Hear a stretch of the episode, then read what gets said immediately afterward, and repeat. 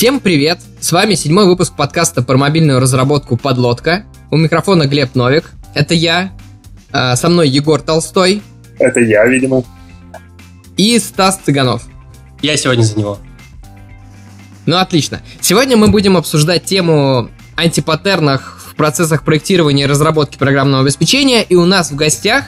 Роман. Роман Бусыгин. А, небольшая такая биографическая справочка, то что Рома в Яндексе с 2007 года и вначале изначально занимался нагрузочным тестированием. После того, как Apple анонсировала первую бету iOS SDK, он, соответственно, начал там разрабатывать. Нулевой разработчик, и получается то, что он, наверное, даже максимально старый разработчик э, в iOS, какого себе можно только представить. Вот. А, соответственно, в Яндексе он занимается Яндекс картами по версии сайта Яндекса, но на самом деле он занимается Ром, подскажи, пожалуйста. А, я понял, что я, видимо, уже давным-давно не э, светился в паблике. Э, вот я тоже. Ты вроде же да, занимался да, да. не картами последнее время. Да, та история... А на чем э, все закончилось? На, на картах?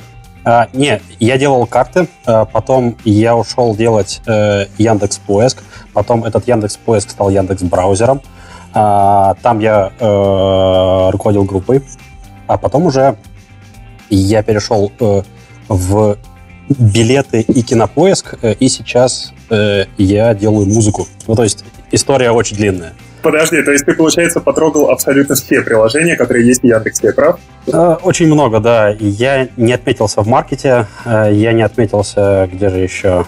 Ну, в общем, практически все, да. Один вопрос. А вот раз ты попробовал столько приложений Яндекса, вот какое твое любимое? Мое любимое приложение это, пожалуй, Яндекс Карты. А, то, чем я пользуюсь регулярно, постоянно, э, и у меня к нему такая теплая любовь. Ну, надо признаться, что, наверное, многие пользуются Яндекс картами. Я, например, тоже, тоже пользуюсь Яндекс картами. Довольно хорошее приложение, действительно. А, э, в этот момент, возможно, наши слушатели подумали, что э, этот выпуск нашего подкаста проспонсировал Яндекс. Но нет. Но нет. Но спонсоры у этого выпуска подкаста действительно есть. Э, и это э, небезызвестная конференция Mobius, которая будет проходить в Питере 21-22 э, апреля. Вот. И у нас специальный гость из программного комитета, собственно говоря, конференции Mobius. Если кто не знает, программный комитет это, в общем, те самые люди, которые говорят о том, что шел бы ты отсюда вот со своим докладишком и, и так далее. В общем, занимаются отбором, а, подготовкой и, соответственно, отвечают за всю, получается, техническую часть. Я правильно говорю, Саш? Да, правильно. Да. И всем привет. Меня зовут да. Саша Зимин. Меня не успели представить. Да. Я стою в программном комитете, но на самом деле Стас, наверное, жестко отнесся к нему. Наша задача, чтобы те вложения, которые люди так сказать, вклады в конференцию, когда идут, окупались, и доклады были должного уровня, а не метапов локальных. Как-то так. Э, ну и действительно, да, довольно много интересных э, докладов планируется, насколько я понимаю. Э, мы бы хотели, на самом деле, обсудить, э, собственно говоря, программу. Давайте пробежимся действительно по расписанию, посмотрим, какие у нас есть интересные темы. Так, ну, во-первых, я вот открыл расписание, и Пожалуйста, Саш, объясни, что такое иконочка молочного коктейля у доклада, иконочка рок и борода? Ну, смотри, молочный коктейль – это когда будут ходить дамы и передавать милкшейки. Рок, ну, я думаю, вы сами прекрасно понимаете, что прекрасная музыка. Ну, ладно, на самом деле это не так. Тут сверху прекрасные пометки. Написано, что если это коктейль, то это введение в технологию. Если это рок, значит, доклад будет хардкорный.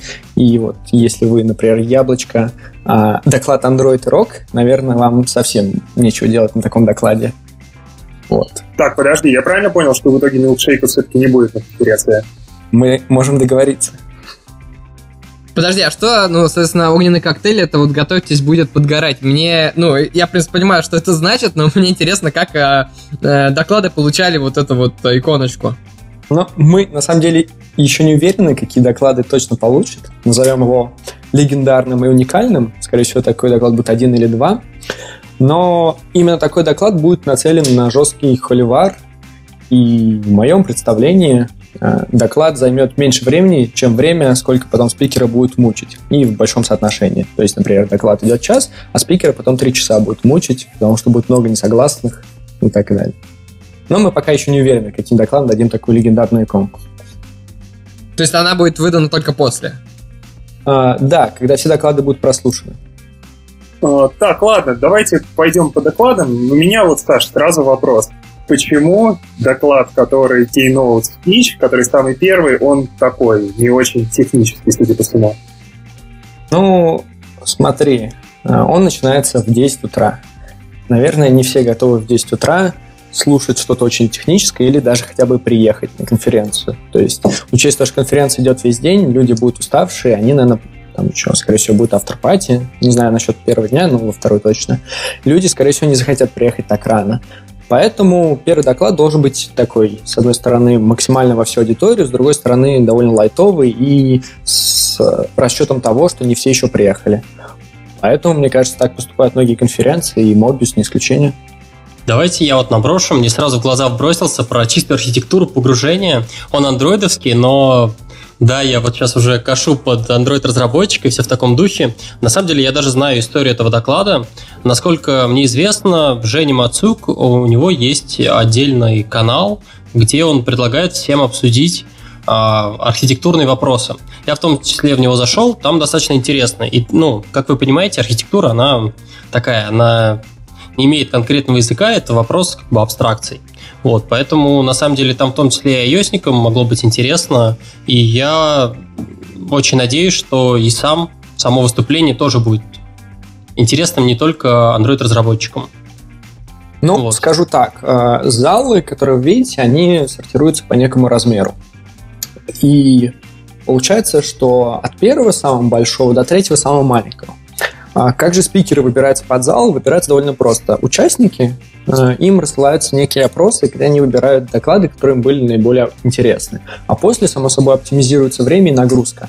Тем самым, э, в моем представлении, аудитория, которая поедет на доклад, решила, что им куда интереснее понять перформанс на уровне свифта, понять что же за что отвечает, когда там статический диспатч, когда там табличный или какие-то более серьезные вещи, нежели, например, слушать про чистую архитектуру. Вот. Я лично не слушал этот доклад, но, как ты говоришь, у него есть целый телеграм-канал, и, возможно, там будут интересные моменты. То есть то, что я со своим докладом про код-ревью попал в первый зал, значит, меня выбрали люди, и я нравлюсь людям? Да. Это так точно. мило. Неужели большинство людей вот так хотело послушать про React Native. Во-первых, ну, все знают плюс-минус то, что React Native э, то ли запретят на следующей неделе, то ли уже запретили. Ну, э, я я хочу тут э, добавить, я тоже из того лагеря, который интересуется React Native, э, и э, о ней очень много говорят, э, что все так классно, шоколадно, э, э, и код понятный, и live reload. И э, это на самом деле объясняет э, повышенный интерес к технологии. Э, мой опыт э, показывает, что оттуда есть чему поучиться, и оттуда можно вынести какие-то подходы в мобильную разработку. По, поэтому все объяснимо. А, Ром, такой вопрос сразу. А можно ли при помощи React Native сделать э, сложные интерактивные приложения там, с кастомными там, переходами, там, интересные жесты и так далее? Ну вот не очень получается, насколько я понимаю. Да, э, это э, та часть, э, в которой... Э, ну, это одна из тех частей, в, которой, в которой React еще развивается, и да, тебе придется э, ее сделать нативной. А я хотел бы ставить свои 5 копеек. Пока Рома отвечал, я успел открыть один из таких маленьких докладов, который, внутренних докладов, который я готовил. И там у меня была статистика со Stack Overflow на самые трендирующие технологии. И из интересных вещей для разработчиков там на третьем месте Swift с ростом в 75% за последний год, с 15 на 16. Но React mm-hmm. там с ростом в 311%, то есть три раза. И, само собой, на первом месте просто с безумным отрывом от всех остальных этим может быть и выявлено это все. А может быть это просто рост там с трех человек до девяти человек? Ну, Егор. Ну, мне кажется, что на самом деле э, играет большую роль, что в React Native могут заинтересоваться не столько iOS разработчики, сколько фронтенд разработчики, их намного же больше. Ну, ну, сколько я себе представляю. Э, кстати, Саш, э, такой интересный момент. Э, это статистика по React или по React Native? Это, это... Стат... ну, там написано просто React. Я а... так понимаю, это ключевые слова, и люди имеют в виду React Native. А, ну, mm. а, я хочу уточнить, что а, а, а, это чуть-чуть разные вещи в плане UI. А, не получится переиспользовать один и тот же UI, одни и те же UI блоки, как в вебе, так и в нативной части. А, поэтому тут это чуть-чуть разное. Поэтому, возможно, это не, не только про React Native, да, то есть э, вот эти вот запросы, а еще и, ну, в целом про React. Да, да. Вполне возможно, но аудитория сделала свой голос, и, как мы видим, React в первом зале, как и Егор. А, я бы пошел немного дальше. Вот э, дальше, что попалось на глаза, это измеряем UX свои приложения. Александр Зимин некий. Вот. Э, здорово, что мы его заманили к себе. Выпуск. Э, давай, Саша, скажи, про что там будет? Там будут голые цифры или как? Как, в общем, померить UX? Линейку? Нет, Блин, на самом деле я пройдусь очень базово. Эта тема довольно глубокая. Я изучаю ее периодически, но не первый месяц. А, идея зародилась с того, что в целом UI, э, UI посвящают мало времени технологические парни, а UX еще меньше. И я по-прежнему вижу в топе App Store приложения, у которых есть очень мелкие шрифты, или, например, шрифты размера 12, но при этом сын семейства, есть кнопки, в которые очень сложно попасть, а, и еще для меня был интересным кейсом, я не буду говорить приложение, но случилось так, что у него был глобальный редизайн. Они сделали некие подборки, но их было очень много. Интересующая меня подборка всегда находилась внизу списка, и, видимо, не только меня. И мне приходилось каждый раз, когда я захотел это приложение, чтобы попасть в эту подборку, крутить очень длинный список. А потом я увидел, что у них в App Store большинство отзывов к этому и сводились отрицательных. Так и загорелась идея начать мерить разные пользовательские компоненты, такие как лейблы, кнопки и прочее. А, ну, это если кратко. А что, что значит мерить? На самом деле, я большой любитель темы user experience. Ребята знают меня как автора термина UX-ступор. А, и, ну, вообще, мне кажется, что действительно программисту тоже нужно, немного, ну, как минимум, немного задумываться о таких вещах. А вот что ты имеешь в виду под э, мерить, да, кнопку, ты сказал, или лейбл? А, скажем, если ты можешь отслеживать все нажатия, это как нам, как разработчикам, это понятно. Это делается mm-hmm. там разными методами. Ты можешь прогнозировать, когда пользователь попал рядом с кнопкой, а когда на следующее действие он попал в кнопку. Ты можешь с некой вероятностью говорить, что это было не попадание с первого раза. Ну, а дальше все уже выходящие последствия. Другой вопрос, что я буду говорить о каком-то общем решении, которое в будущем может лечь в основу отдельного SDK, и, например, нелюбимым термином iOS-разработчиков с визлингом подменять все компоненты, тем самым от разработчиков ничего не будет требоваться, а все интересно будет в логах. Судя по тому, что у тебя в докладе сочетаются слова UIT и визлинг, вот тот самый подгорающий значок, мне кажется, будет у твоего доклада в итоге. Мы узнаем. А, Саш, еще один оторванный вопрос. А, я вот смотрю компанию, в которой ты работаешь, и вспоминаешь, что оттуда же и Леша Денисов, который у нас был а, буквально да, да, недавно да, в гостях, и тоже выступает на конференции. Вы с ним вместе работаете? Да, это верно. Получилось так, что я, эта компания немецкая Берхоп, ну, я особо говорить не буду. Я в ней уже два года, и примерно почти уже год назад Алексей с его коллегой Станиславом присоединились к нам. Другой вопрос, что мы работаем немножко над разными вещами. Я больше сижу на визуальных компонентах, все, что касается UI, анимации и прочее. А они сейчас сидят больше на фреймворках взаимодействия с вебом и на самом вебе. Что ты знаешь про мутационное тестирование? Ну, я знаю много, но тут был целый выпуск, поэтому, наверное, мне не стоит особо разговаривать. Да, а ты хорош. Это правда, да. Если кому-то интересно, что такое мутационное тестирование, вы можете узнать об этом в одном из наших выпусков. А, хотел узнать у Саши, почему он себя скромно поставил в третий зал, как так? Ну, дело в том, что я не выбираю. Нет, возможно, у меня бы было право голоса, в какой зал мне себя ставить. Но если людям интереснее послушать, например, технологию биконов, то, наверное, пожалуйста, как бы моя задача не собрать большую аудиторию с этой темы, а скорее заинтересовать людей, потому что в мо... это будет первый доклад, который я буду готовить, наверное, не один день. На всяком случае, тема доклада. И, возможно, из этого может что-то интересное получиться. Угу. Плюс, э, ну, наверное, не все знают, но Вадим, который читает доклад в другом зале, это мой коллега, поэтому у меня был вопрос, кого обижать бы тогда. Так, я смотрю, здесь вообще просто конференция коллег Саша. Э, слушайте, еще вот интересно, ну, в принципе, ребята, по-моему, из Яндекса уже рассказывали про оптимизацию времени запуска, э, про оптимизацию времени запуска iOS-приложений. Да? Это некоторые повторения доклада или нет? Тебе показалось, наверное, потому что про оптимизацию времени запуска рассказывали Mail, и у них была точно, даже целая точно, статья.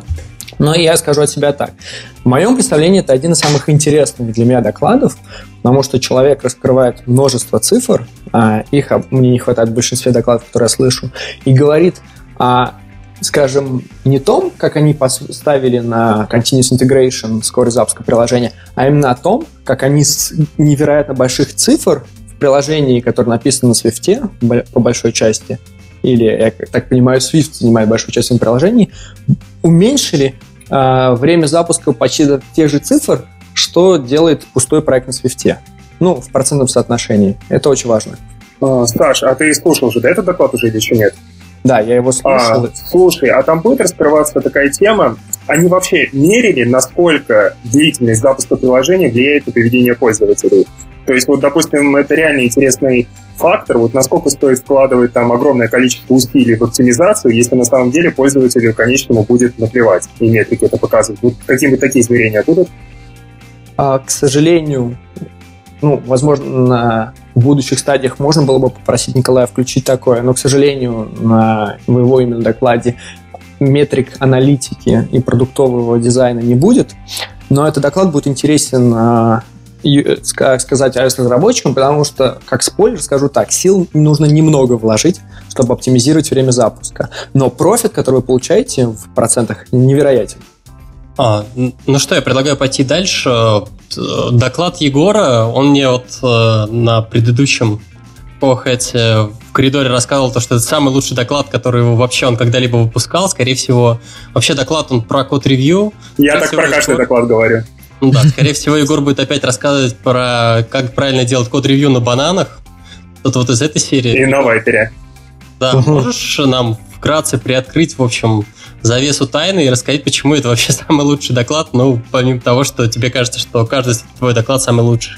Так, во-первых, у меня там будет много классных пиксельных картинок и кадров из «Звездных войн». Но у меня уже начало пригорать, потому что у одного из спикеров до меня в описании доклада тоже написано, что там будут картинки «Звездных войн», а я уже после него это бесит. А, вот. Нет, на самом деле а, в докладе я рассматриваю процесс код-ревью прям с разных сторон. А, во-первых, рассказываю, для чего это нужно, какие цели мы перед собой ставим.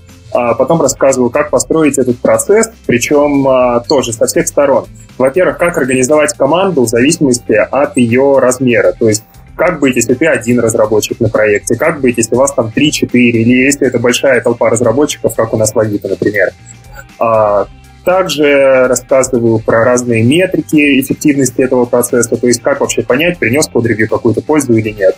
А, спойлерю э, немножечко, ну не спойлерю, а показываю классные видосики, как работает AppSource, как работает э, что там еще, Fisheye, и там еще несколько приятностей будет. В общем, доклад получился длинный, но, на мой взгляд, довольно классный. Ну, я лично слушал Егора. Первое, что клево, это то, что он ориентирован не только на iOS чуваков, но в целом на разработку. Ну и доклад воспринимается лайтово и интересно, поэтому в моем представлении это один из фаворитов конференции. Так что... Для коктейля? Чувак, а ты мой фаворит. Я бы посмотрел на то, как разработчик сам э, себе проводит код-ревью и общается с собой в, там, в комментариях. Мне кажется, это уже... Просто Егор сказал качестве примера, что делать, если ты, в общем, в один команде, как проводить код-ревью. Интересно вообще. Вот. Слушайте, ну, на самом деле, вот э, одновременно с Егором, да, получается, выступает как раз э, Леша Денисов про свои мутационные тесты. Ну, не знаю, лично вот мне как-то обидно, что одновременно в большом зале Егор, а в среднем Леша Денисов, потому что, ну, как бы я видел его доклад, который он э, за рубежом делал, ну и вообще мы с ним много, да, обсуждали. Это реально очень интересная тема. Я бы, например, прости, Егор, предложил людям пойти именно на мутационное тестирование, потому что про код-ревью еще почитать можно, я не знаю, столько материалов и вообще. А Егора можно потом еще где-нибудь увидеть. Вот, а Денисов с мутационным тестированием, мне кажется, это очень круто. Ну, мы посмотрим еще. Действительно, очень бы не хотел пересекать, э, так сказать, инте- очень интересный iOS-доклад и iOS-звезду в России. Хотелось бы их хоть как-то разделить по секциям, поэтому об этом еще будут мысли. Угу. Ну, окей. А, я еще хочу отметить, знаете, что а, вот э, во второй день только начинаются вот доклады как раз про тесты, да, я что-то в первом не увидел. А, а это... Вот райте, э, да-да. Ты, наверное, говоришь про Джона. Интересная особенность того, что, ну, наверное, стоит представить, кто такой Джон. Джон — это да, человек, Джон проработающий три года в Spotify и будущий лидом там. Где-то полгода назад он покинул эту компанию и сейчас просто безумно работает на open source. Вы могли видеть множество проектов. Среди последних это, наверное, скри- э, скрипты на Swift, которые выполняемые а те, кто застали его в Spotify, наверное, знают их компонент-based UI, когда можно с JSON сервера выстраивать весь UI. Так вот, к чему я веду? Джон читает целых два доклада на этой конференции в конце первого дня и в начале второго. И да, его темы посвящены именно Свифту, тому, во что он вкладывает последние свои годы, там, последние полгода, 24 часа в сутки. Ну да, его доклад называется э, Writing Swift Code with Great Stability да, и ну, на самом деле это реально больная тема, можно сказать, потому что я, например, люблю писать э, тесты, и на Swift это, ну, скажем так, немножко более проблемно, чем э, мы писали, э, когда их на Objective-C. Вот, интересно, да что ладно. он расскажет. Тут же скорее идет речь о том, что Swift предоставляет кучу интересных вещей. Вот если следить за твиттером Джона, он там все время пытается понять, как можно улучшить nested вложения, как можно через инамы передавать, там в инам упаковать всю логику поведения.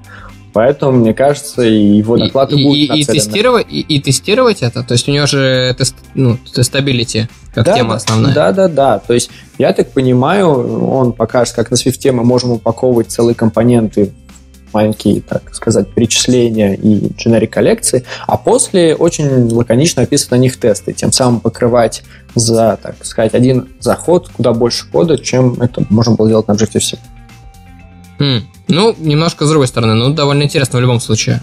А, если пойти немного дальше, у меня взгляд зацепился за следующую тему «Давайте думать над архитектурой».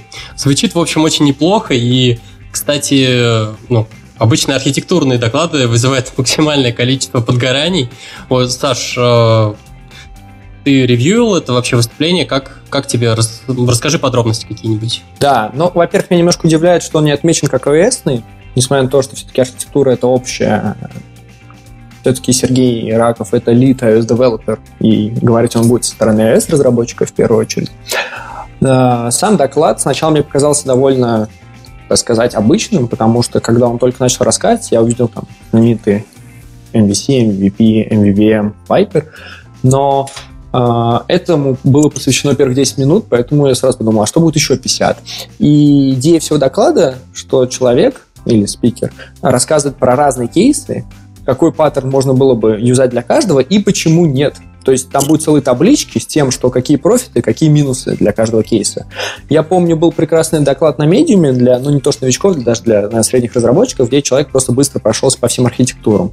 Так вот, этот доклад не просто проходит по архитектурам, а раскрывает каждую для супер разных подходов с плюсами и минусами сказал про паттерны, то есть, не знаю, там будет сравниваться абстрактная фабрика против фабричного метода? Не-не-не, там именно такие, я их называю высокоуровневыми паттернами, но, скорее всего, это а, подходы к а, разработке компонентов, и там именно будет выбираться, например, там, у нас есть компонент, который грузит, ну, не компонент, а, скажем, кейс, когда мы там грузим какую-то информацию, отображаем ее на экране, там может какие-то будут пути развития в будущем, и почему каждый из этих паттернов может быть уязвим тут, какие его минусы.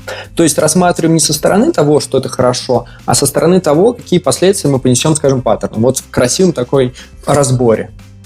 А такой тогда вопрос возникает, а насколько задумываются на тему того, чтобы конкретное решение, оно вписывалось в какую-то в общую картину структуры приложения. Просто можно там сказать, условно говоря, вот здесь вот неплохо было бы решить этот вопрос так. Расписывается там диаграмма классов и так далее, но при этом, если задуматься о том, как это встроить во всю архитектуру приложения, оно будет очень криво влезать. То есть в каком-то месте по одному решаем, в другом месте по другому, а все вместе оно как-то не клеится.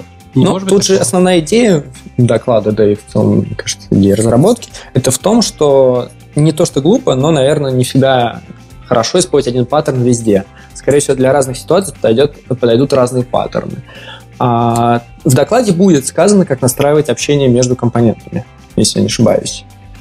Поэтому, скажем, такой вопрос сразу идет, типа, как он вписывается в общую архитектуру, все равно будет общение. Тут скорее вопрос, вот есть некая модульность приложения, есть целый новый раздел, там, скажем, на табаре появилась новая вкладка, она преследует такие цели – почему бы нам не использовать определенную архитектуру или наоборот, и отсюда мы поймем, а какую бы нам использовать.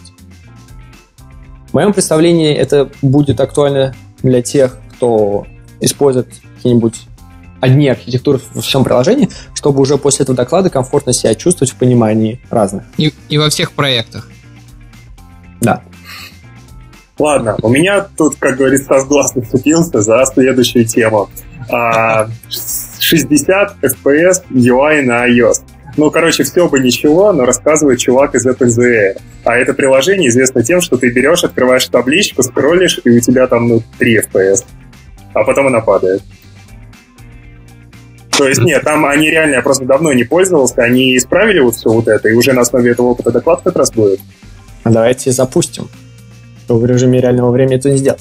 Доклад я еще не слушал, он будет вот буквально на днях презентоваться, но я знаю Сергея, и как бы на одном OpenZR его жизнь так сказать, не заканчивается. Я помню, что у них в приложении были виджеты, они даже проводили хакатон на этот счет, поэтому там способы презентации контента могут быть абсолютно любые, какие там сторонние разработчики подставят, такое и будет. И, наверное, это самая большая дилемма любого разработчика, что если в вашем приложении другие разработчики могут создавать компоненты. Насколько эти компоненты впишутся. Вы можете гарантировать, что UI будут быстрые, а другие могут. И вот пока я болтал, я открыл приложение. Конечно, возможно, у меня один из последних айфонов, но у меня все довольно быстро. В любом случае, пока по докладу я могу сказать немного, но я могу сказать, что спикер интересный и потенциал доклада есть. Тем более UI-докладов, как видите, не особо много за эту конференцию. Да, действительно, UI про UI не так много рассказывают. Слушайте, но вот э, я знаю, что Егор, э, по-моему, и Стас тоже был в прошлом году на Мобиусе, правильно? Да. Э, расскажите вообще, какие у вас впечатления остались э, ну, после предыдущей конференции? А, вообще, мне очень тяжело обсуждать предыдущий модуль с точки зрения гостя, потому что я там был с точки зрения спикера, и просто это праздник э, такой души и живота, я бы сказал. Это конфа, где лучше всего кормят спикеров. Это я могу сказать просто однозначно. А, поэтому, Стас, попробуй набросить еще с точки зрения посетителя, и я подключусь. Ну, вообще, на самом деле, тоже там участвовал в качестве спикера, ну поэтому ну, да, я да. передаю свое слово. ну ладно, давайте я расскажу немного. А, в целом, я посетил, наверное, порядка трех или четырех докладов. Вот. А, прям из таких запоминающихся, ну, естественно, доклад вот, Егор Толстой. Ну да, да. Егор Толстого, да? Игоря, наверное. Да, доклад Игоря, в общем, хорошо запомнился. Вот, а, долго достаточно с Егором потом его мучили а, уже как бы в зоне обсуждений. Вот, а, помню то, что, по-моему, Макс Соколов еще про Swift рассказывал. Это было достаточно интересно. Доклад про MVVM, реактивный MVVM от Жени Ртищева тоже мне запомнился, он тоже был достаточно интересный. Там таких докладов, чтобы еще было. Не, не, больше, больше, честно говоря, прям на скидку сказать не могу. А, во-первых, кстати, еще Мобиус в прошлом году длился всего один день, вместо двух, как в этот раз. И я даже больше ходил не по докладам, а общался во внешней зоне, потому что вообще я практически любую конференцию стараюсь посещать не ради докладов, а именно ради общения с людьми, обсуждения каких-то проблем со спикерами и вот всего такого. И вот с этой точки зрения на Mobius тут точно все было отлично, там прям отдельно удобные зоны а, с флипчартами, где можно порисовать, поболтать. То есть тут прям атмосфера, она очень сильно располагала к общению. И это прям очень круто заходило. Ребят, напишите кто-нибудь э, Егору в Телеграм, потому что с ним никто не разговаривает, и, в общем, ему не хватает общения. Это несмотря на... Ну, не суть. Ладно, а, Саша, э, можешь туда подытожить, может быть, какие-то мысли про надвигающуюся, собственно, конференцию, чего ожидать, ну, кому я скажу посоветовать? Так. А, во-первых, хотелось бросить небольшой спойлер, он не стопроцентный, но, возможно, перед самой конференцией будет метап, где с, со спикерами за границей, которых мы не, смо не сможем встретить на местных метапах, мы устроим панельную дискуссию. Наверное, похожую могли видеть люди в Яндексе в сентябре, когда мы проводили метап iOS. Да. Подожди, Саш, а, поправь меня, перед конференцией должен быть ужин для спикера. Да. Это будет вместо ужина для спикеров? Это будет Я не ужина еду. для спикеров. Я еду. Это будет до ужина для спикеров. А, в целом конференция сильно мигрировала на два дня, я понимаю, и среди докладчиков а, будет многие, такие сказать, суперстары из-за границы. Ну, вот как Ржиновский или как тот же Сандал, который с целыми двумя докладами для России матушки приехал в обмен на водку. Но я вам это не говорил. А, скажу так, конечно бы, конечно, к сожалению, англоязычные доклады не будут синхронно переводиться на русский язык. Ну, по понятным причинам. Сленга много, никто не хочет исказить реальность. Тем более у Крыжиновского хардкорный доклад. Сам человек занимается криптографией на свифте, поэтому там можно ожидать многих интересных технических деталей. Но по-прежнему из-за того, что два дня и три треда, всегда можно будет найти, что посмотреть на том же русском языке, если у нас будут такие гости. Пока доклады, которые я слушал, мне понравились, хотя некоторые там было 4 парагона, но все ради качества. И еще часть предстоит мне слушать, но я уверен, что они оправдают себя своим качеством. Да, Егор. А, я еще просто открыл доклад Сережи Крапинского, нашего бывшего коллеги, и у него а, описание, ну, рассказ о спикере, его биографии занимает четыре строчки, и вот эти четыре строчки слово «вайпер» встречается три раза. Сережа известен своим вайпером. Кстати, на Сережа реально крутой докладчик. Э, я не знаю ничего про его текущий доклад про, да, про статические анализаторы, но уверен, что сейчас он уже на них собаку съел, и, в общем, э, тоже должно быть что-то очень интересное. А, вроде бы в докладе ни слова про Вайпер, и это уже повод пойти на Сережу и узнать, о чем еще он может рассказать. Ну ладно, а, собственно говоря, мы при, приглашаем всех на э, конференцию Mobius, кто хочет, и для нашего подкаста э, организаторы конференции сделали специальный промокод, который дает скидку в целых 4000 рублей э, при покупке билета на онлайн или на очную э, часть. Правильно я все сказал, Саша? Да, правильно. Промокод подлодка промо. Но мы обязательно скинем ссылку и название промокода, естественно, в описании. Вот, ладно, Сташ, спасибо тебе большое, что поучаствовал и рассказал а, про доклады. Желаю тебе успеха в этом очень нелегком труде, труду, труде.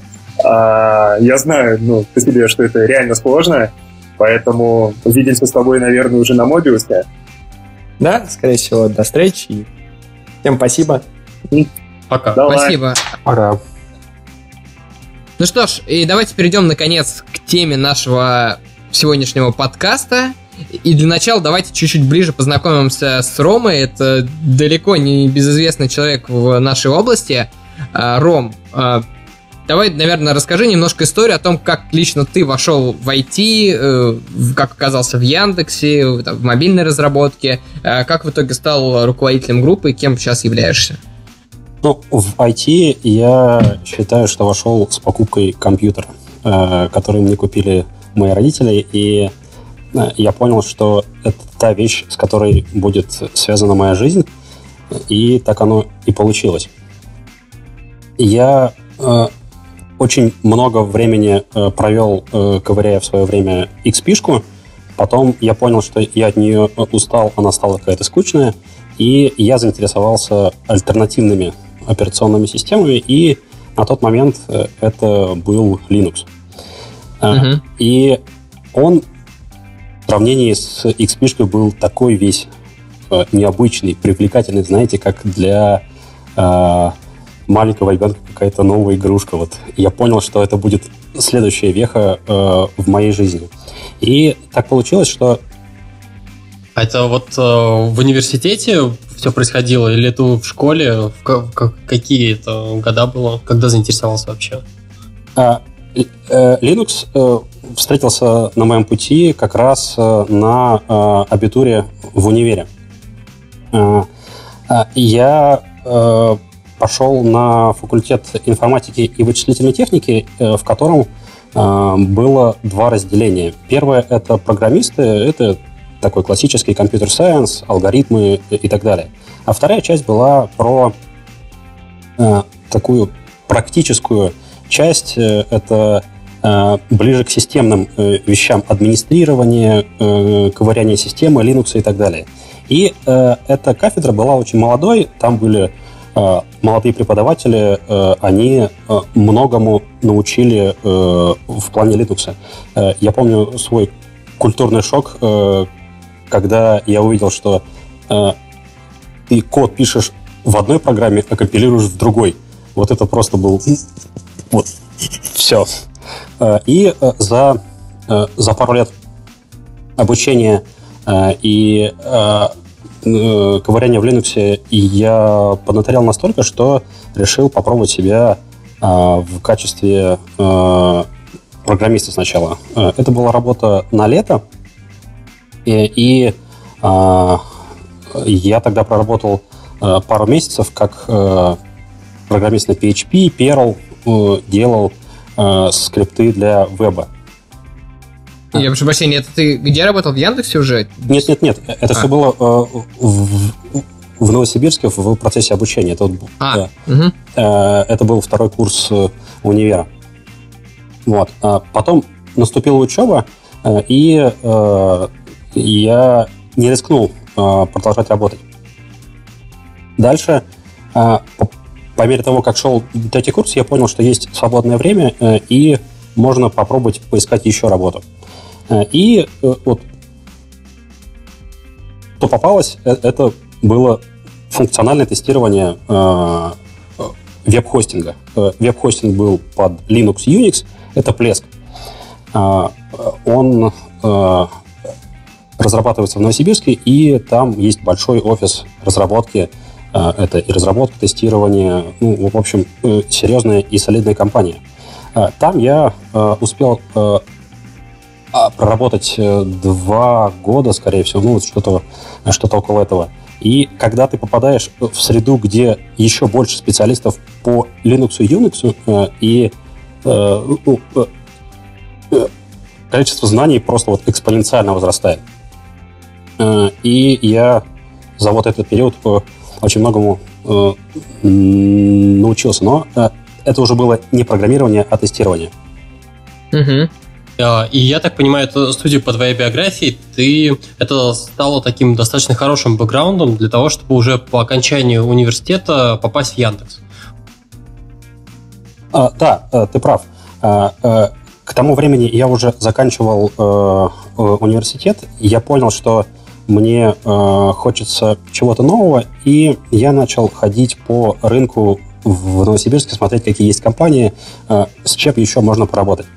И так получилось, что э, интересного э, то, что могло заинтересовать, не нашлось. И э, в этот момент э, в одну из компаний, э, в которой я собеседовался, это был новосибирский провайдер Новый Телеком, э, оттуда э, парень, который меня собеседовал, Костя Коломейц, привет тебе, э, он э, переехал в Яндекс. Э, его взяли в Яндекс организовывать внутренний инструментарий, Jira, Вики и так далее. И так как он меня пособеседовал, он знал, что в Яндексе есть потребность в нагрузочных тестировщиках, и так как вакансия в тот момент времени, она была довольно-таки специфичная, специалистов, которые в этом разбирались, было не очень много, и поэтому ребята искали хороших тестировщиков э, с сильным опытом э, в э, Unix. И Костя посоветовал меня, и через там, месяц, наверное, после того, как я слетал на собеседование, мы, мы поговорили, я так и попал в Яндекс, где проработал. Угу. В каком году это было? То есть как, как давно 2000, это было? 2007 год. Да, это началось как раз э, сразу после выпуска я э, получил диплом и э, там, 6 э, августа, если мне не изменяет память, вышел на работу в Яндексе. Вот практически сразу. А, Ром, э, наверное, всех наших слушателей интересует, как вот произошел, ну, как ты стал нулевым разработчиком в Яндексе. То есть получается, что вот Apple анонсировал в 2007 году все правильно помню. Соответственно, в 2008 году уже, получается, можно было начать разрабатывать, правильно? Под iOS. Как ты, в общем, пришел к мысли о том, что вот оно, разработка под iOS, это интересно, это мое, и как вообще начинал? А, вообще, мой опыт программирования э, в любой области э, начинается с того, что я начинаю решать какую-то свою задачу, э, которая вот мне необходима. И э, к тому моменту э, это было еще чуть-чуть загодя перед тем, как э, был анонсирован SDK, э, я начал посматривать в сторону маковской разработки. Э, посмотрел, посмотрел. Материалов было очень мало. Приходилось искать по крупицам. И когда я увидел первый iPhone, это было просто... Я, я влюбился. Это было... Это было классно. Э, я понял, что э, у меня будет этот телефон, э, и э, после того, как я с ним походил какое-то время, я понял, что вот э, конкретно он э, не решает мою задачу э, поделиться фотографиями э, с устройства наружу. Я люблю фотографировать, э, и iPhone стал моим э, основным средством э, камеры. И это, собственно, стало той первой задачей, которую я решал для себя в iOS. А, я сделал первое приложение Яндекса, а, называется Яндекс Фотки. Угу. Ребятам оно понравилось, и мы решили его опубликовать э, как индексовое. И я тогда еще работая в нагрузочном тестировании, я, собственно, сделал первое индексовое приложение Яндекс Фотки – Э, и э, помог найти первого разработчика в Яндекс, ну, официального по трудовой книжке. Э, поэтому я и называю сейчас себя нулевым разработчиком Яндекса, потому что я, я помог найти первого разработчика. Понятно. Неплохо, неплохо. О, окей, а расскажи тогда, как, когда ты, как вообще это произошло? Ты стал полноценным разработчиком этот, этот переход должен был произойти. Тебя, кстати, собеседовали, интересно, в обратную а, сторону? Э, нет, не собеседовали. Э, э, видимо, мой, видимо, то, как я проводил собеседование первого разработчика, показало, что я разбираюсь в iOS, и меня взяли без собеседования. Но как это происходило? Ром, расскажи про то, на каких проектах поработал и, в общем, как складывалась твоя карьера в Яндексе. А я э, в качестве разработчика начал э, с Яндекс.Карт. А, это э, э, сейчас кажется смешно, что э, в далеком 2009 году э, были сомнения в том, выстрелит эта платформа или нет, потому что на рынке были Java-телефоны, э, и они прям лидировали. И э, это был вот такой эксперимент. Э, мы пробовали делать первую версию. И она выстрелила. А, после того, как я э, проработал э, iOS-разработчиком э, в Яндекс.Картах, как-то так естественно получилось, что э, группа стала расти, стало э, больше э, человек, кто занимается iOS-разработкой, и э, меня как-то, ну, так естественно, э, э, мне предложили, Ром, а хочешь стать руководителем группы. Я говорю, а давайте. И э, с тех пор э, я стал меньше программировать, больше руководить, и э, вы, наверное, э, эту историю знаете, э, что, э, как обычно, случается переход э, э, у разработчика в сторону руководителя.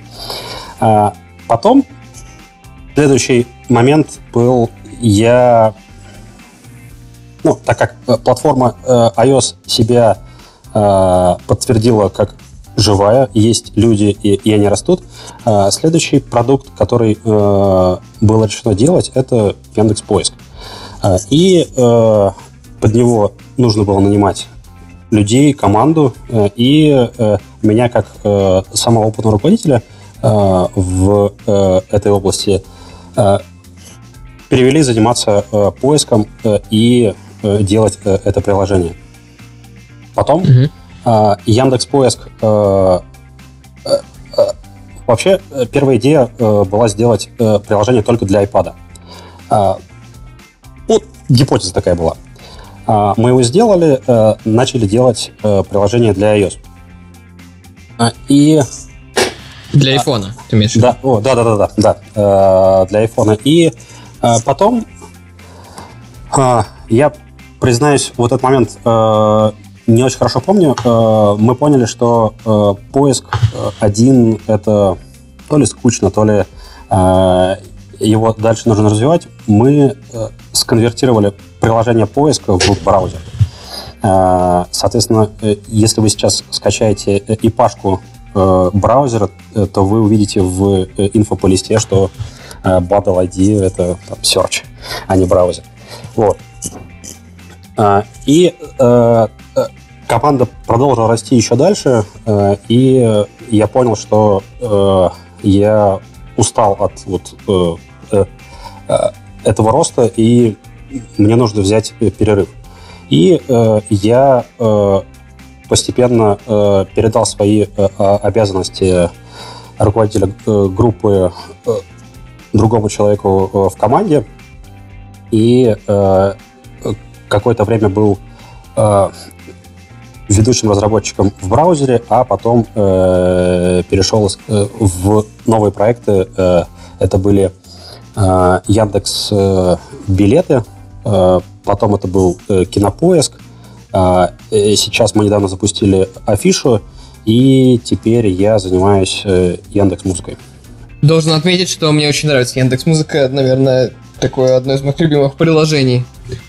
А, хорошо, Ром, узнали, получается, вот конкретно сейчас ты занимаешься музыкой. А расскажи о том, может быть, свободное время у тебя есть... Э, чем вообще занимаешься в свободное время? Не знаю, там, именно в контексте разработки. Там пишешь э, бложики или, может быть, у тебя есть какой-то интересный open проект. В общем, что тебя сейчас захватывает?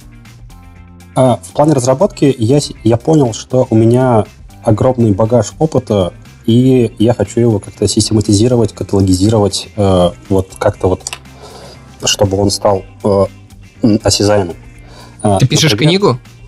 Например, да. То есть э, какой-нибудь маленький туториал, книга как э, как делать э, вот это, как делать вот это. И э, это вот ну, одно из направлений э, того, чем я занимаюсь э, в свободное время. Э, вторая часть это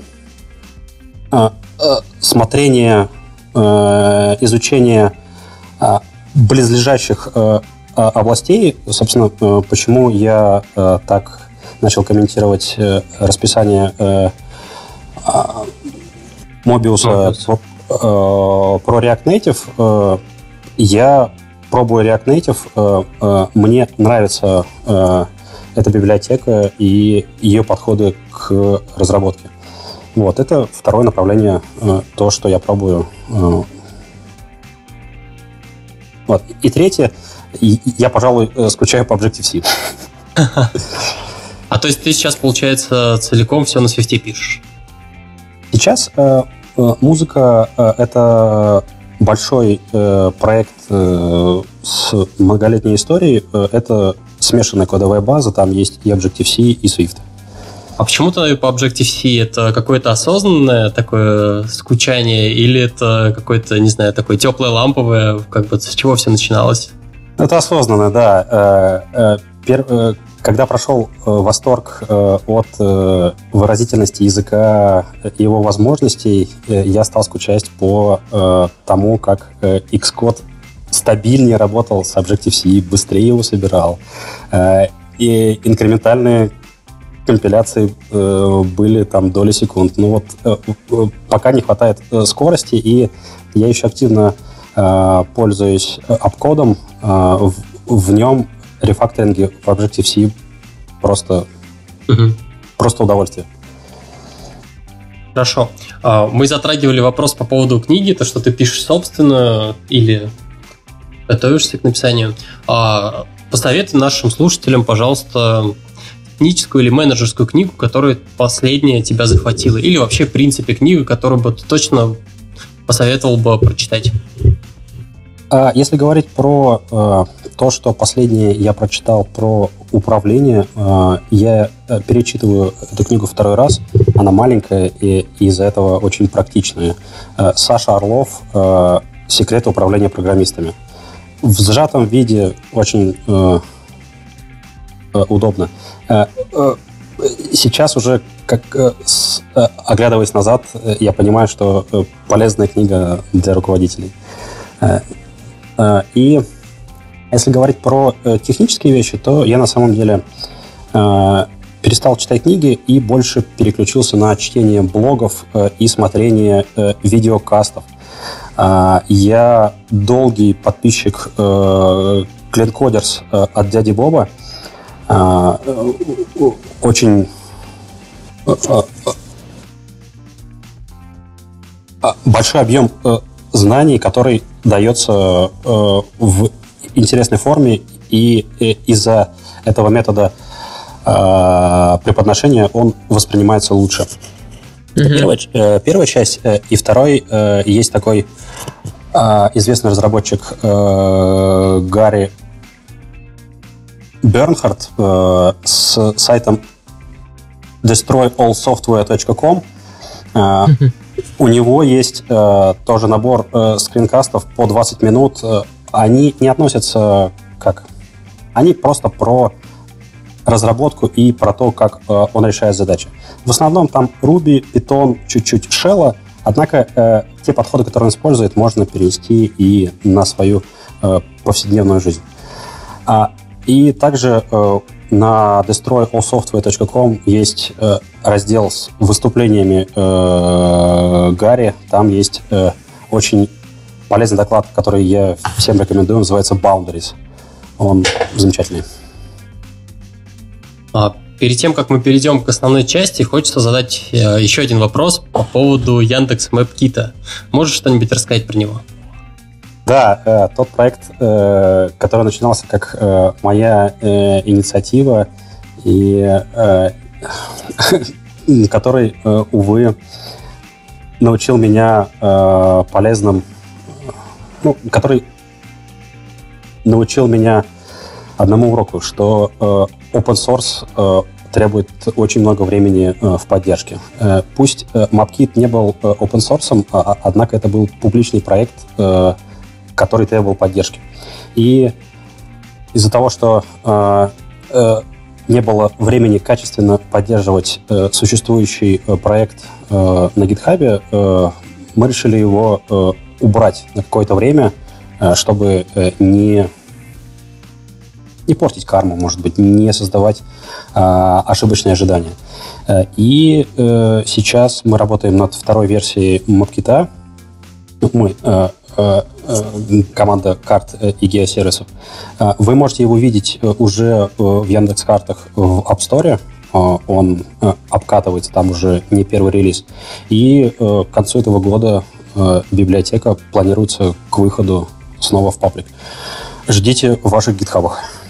Ура, ура, круто. Скоро на ваших гитхабах. Да-да-да.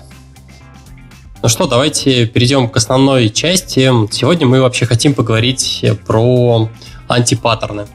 Вот, про паттерны, в общем, прочитайте в Википедии, про антипаттерны намного все, а, может быть, не знаю, сложнее. Ну, меньше, это не такая меньше информация. Тема. Ну, да. да, и это не такая заезженная тема.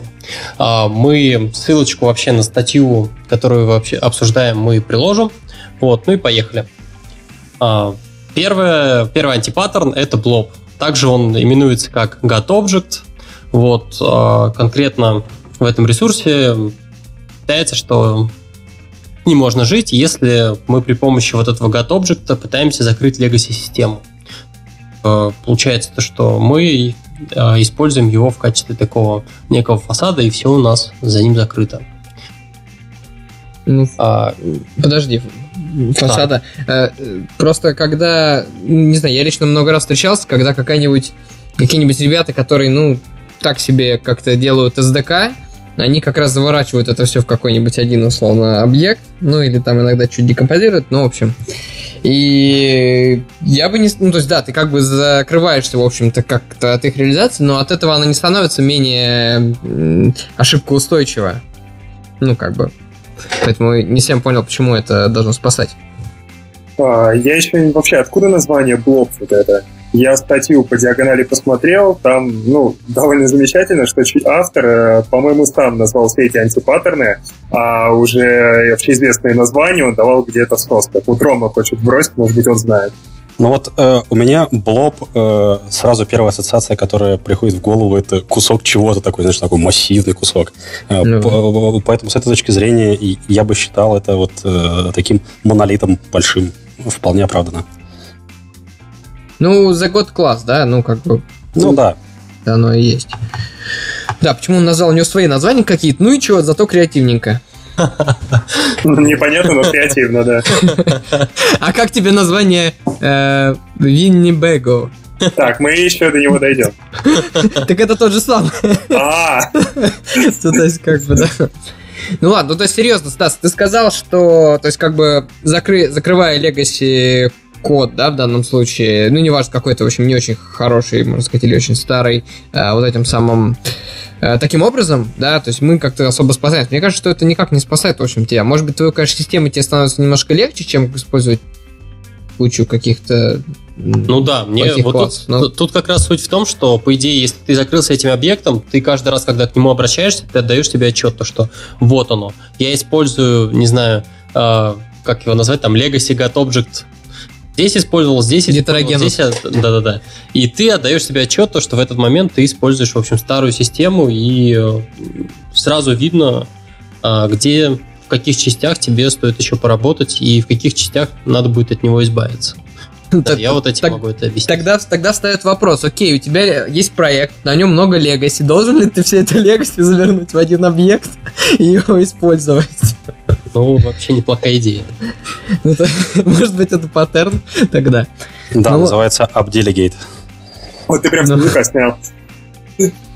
А если серьезно, то, ну, на мой взгляд, э, нет никакого оправдания GetObject. Если вы поняли, что он у вас есть, надо поскорее от него избавиться. Конкретно статья предлагает э, сделать следующим образом. А, мы смотрим вообще, чем занимается этот GotObject, какие внутри у него есть компоненты. Вот э, Понятно? А, GotObject, он получается то, что у него очень много ответственности. Мы, соответственно, эти ответственности разделяем на новый компонент, существующий или там добавляем новые, соответственно, вот эту всю ответственность растаскиваем и а, заново, по сути, а, выстраиваем архитектуру приложения уже не как с GetObject, а как с некоторым системой объектов. Ну, я полностью согласен да, с тем, что они написали. Ну, антипаттерн не очень интересный. Я предлагаю пойти дальше, если ни у кого нету а, а, а, смотрите, а как относится к тому, вот у него э, в начале этой статьи, помимо, ну, э, перед списком самих антипаттернов есть, ну, некоторое введение. А, имеет смысл его как-то обсудить, да? То есть вообще, почему Давай. Или мы... А что там такого особенного? Да на самом деле, ну, может быть, особо ничего такого действительно нет. Он говорит о том, что это важно для расширения поддержки системы, э, да, что тут еще э, проще ее, в общем, э, модифицировать. Наверняка что-нибудь про тестирование, но я не вижу. А, еще вот он пишет интересную вещь, э, что, что оптимизации часто в общем, добавляют э, из-за оптимизации приходится идти на какие-то компромиссы э, по структуре проекта. Ну, то есть, в частности, по, по архитектуре. Вот. И, ну, не знаю, вот это вот вопрос. Э, может быть, вот давайте у Ромы спросим, как самого опытного разработчика, э, что важнее на, на дальносрочной перспективе? Э, какая-то оптимизация, да, либо же все-таки поддержка более какого-то однообразного стиля и так далее? Ну, мой опыт показывает, что важнее всего понятность кода. Как она будет достигаться, это уже вопрос второй потому что код э, э, читается множество раз, э, э, и э, я, признаюсь, забыл, как точно звучит эта фраза э, классика. А, то, что он пишется раз и читается потом множество. Uh-huh. Uh-huh. Чем понятнее, проще будет код, тем меньше шансов, что в, потом допустят э, ошибку при его модификации. И э, консистентность кода, э, она в том числе влияет на понимаемость кода. Поэтому, собственно, я сделаю чуть-чуть реверанс в сторону Вайпера. Viper, на мой взгляд, он сложен, и я бы просто стремился к тому, чтобы делать систему проще. И все. Угу. То есть, ну так, немножко набросил на Вайпер. Ну, это ну, можно вырезать. Да, да, у нас в подкасте нельзя набрасывать на Вайпер. Окей. Это обязательно вырезаем. А, ну, а, Ром, а то есть ты предлагаешь, на самом деле, а, для каждого модуля придумывать каждый раз свою систему и, ну, как, как будет удобнее, и так, так и надо делать. Ты не считаешь, что надо как-то немного стандартизовать, и как раз Viper, он может быть в каких-то случаях как раз-таки неуклюжий, но из-за того, что он стандартный, по крайней мере, сразу понятно, и вот как э, понятно, какой объект чем может заниматься, чем не может заниматься, из-за этого в том числе и читаемость его улучшается, потому что э, еще до того, как ты начал смотреть реализацию класса, ты примерно представляешь, что он делает. Да, я с тобой соглашусь, что общий язык э, в команде, э, э, общие инструменты и архитектурные подходы супер важно.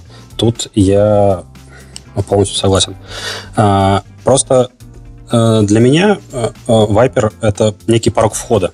То есть вот ты эту ступеньку переступаешь, и да, потом ты можешь общаться на этом языке с командой. А, Э, что предлагаю я, э, это такой классический вариант э, ТДД. Куда приведут тесты, такая и будет архитектура. Когда ты пишешь тесты сначала, то код получается супер простой. И потом уже, когда ты видишь, что получается в результате ТДД, ты можешь это спокойно, ты можешь отойти чуть-чуть в сторону и посмотреть, что у тебя получается. Если ты э, видишь какие-то закономерности, ты можешь их спокойно отрефакторить. Я вот э, У этого придерживаюсь. Такой следующий вопрос получается. А, окей, а, одного разработчика просто ТДД может привести в одну сторону, а другого немного в другую. И здесь получается, что... знаю. Ну, они просто расходятся по разным проектам. Да, я, я вот просто сомневаюсь в том, что это может работать хорошо в большой команде. Этого не происходит? А, ты прав. Э, такое есть, и я сейчас вот как раз э, думаю, как э, этого избежать. Потому что, ну, да. У нас есть идея на эту тему. На самом деле, у нас есть общий знаменатель это МВЦ, это Massive View Controller. Ну, как бы... Massive или модул? Подожди. А, знаменатель. Окей, все. Ну, э, как бы это тот вопрос, на который э, еще предстоит найти ответ, да.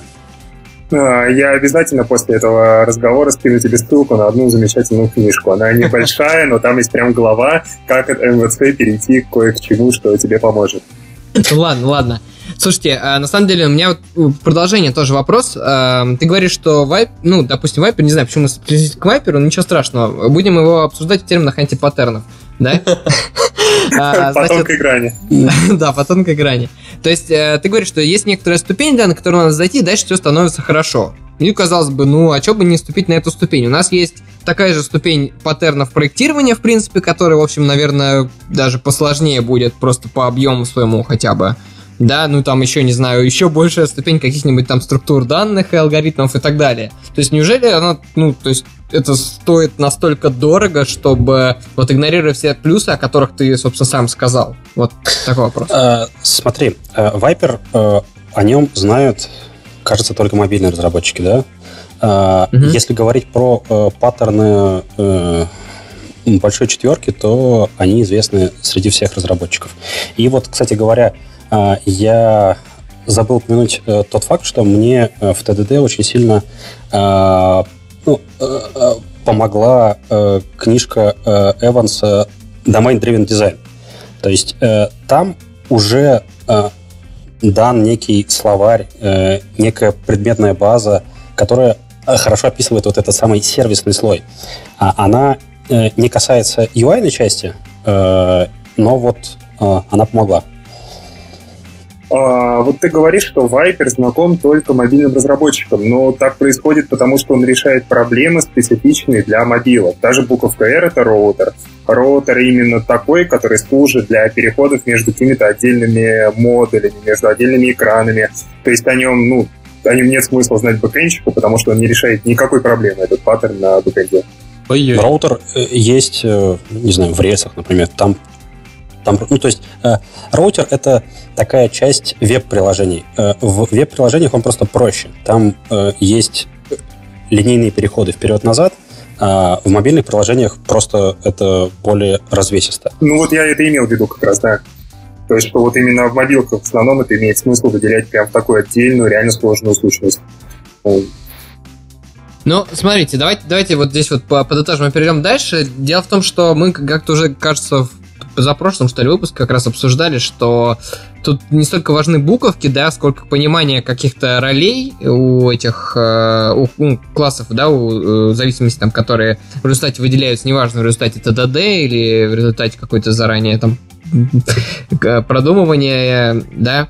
Э, вопрос, э, зачем это все нужно, и, наверное, это так для большинства, в общем-то, довольно очевидно, но я бы хотел здесь дать одну ссылку, Э, я очень хорошо помню э, видео чуть ли не там 2009 года. Э, такая тетя есть, Санди Мец ее зовут. Она рассказывает там еще про Solid. Да? Хороший и, видос. Хороший, очень хороший видос. Очень рекомендую, обязательно оставим ссылку. Но от оттуда вот есть одна фраза, которая мне прям вот, можно сказать, меня вдохновляет на вообще написание хорошего кода. Она говорит, что вот послушайте, если вот у вас есть проект, да, он 100% будет меняться. Ну, то есть он будет э, модифицироваться, что-то будет добавляться, фичи там и так далее. Если вы считаете, что ваш проект будет успешен, то вы на дистанции просто выиграете за счет того, что у вас будет сразу, ну, сразу все масштабируемо и так далее. Если вы заранее считаете, что ваш проект не успешен, тогда не заморачивайтесь. И как бы таким образом она Э, как бы намекает, что вообще есть какая-то связь между этим, возможно, а возможно нет. Ну, в общем, э, я рекомендую, во-первых, это видео посмотреть, и, во-вторых, то есть надо понимать, что если вы действительно планируете, что ваш проект будет дальше развиваться и ну, будет успешным, то лучше его сразу писать чистенько, чтобы ну, на дистанции просто сэкономить время и деньги. А, Ром, как я... Ну, согласен или нет? Да, э, мне вот э, э, сразу пришла в голову такая фраза «software engineering is hard». То есть это та часть, где очень важен опыт. И да, ты действуешь по ситуации, а не следуешь каким-то догмам. Да. Окей, ну что, да, Стас, давай. Да, давайте, в общем, это была небольшая минутка Вайпера, куда же без нее, даже не минутка, а чуть больше. А, в общем, а, давайте скажем, почему мы вообще разговариваем про антипаттерны. А, нам бы хотелось бы, чтобы вы тоже в том числе посмотрели на собственные проекты. Возможно, это неплохой такой будет залог на будущее, а, как такое предостережение, каких вот моментов стоит опасаться, на какие моменты стоит обратить внимание. Ладно, давайте пойдем дальше. Это вот мы успели поговорить только про GetObject, а следующий пункт это Lava Flow. Lava Flow или мертвый закоменченный код. На самом деле, я в том числе заметил, ну, замечал его там на своих проектах. Вот сейчас э, ребята тоже в команде у меня обсуждают, э, надо ли, не надо ли оставлять мертвый код. А какие бывают вообще варианты? А первое это как, как он образуется. Изначально проект писался для research а, потом через какое-то время он превратился в настоящий проект.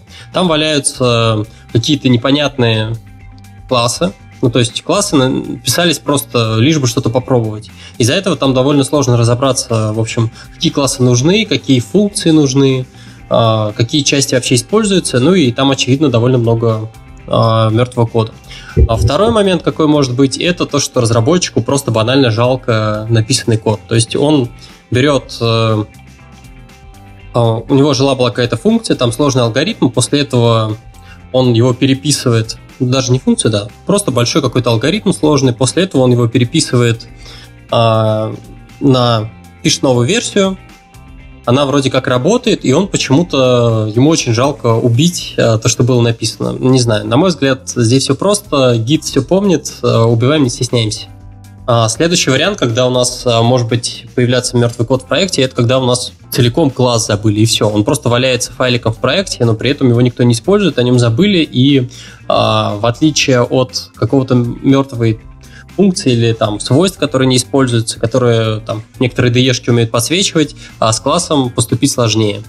А, я на самом деле, наверное, не знаю ни одного способа, как определить, э, что класс не используется внутри проекта. Может быть, мне кто-то подскажет? знает такое. Ну, есть тузы всякие. Да, э, э, это как раз тот случай, когда обкод просто спасает очень сильно.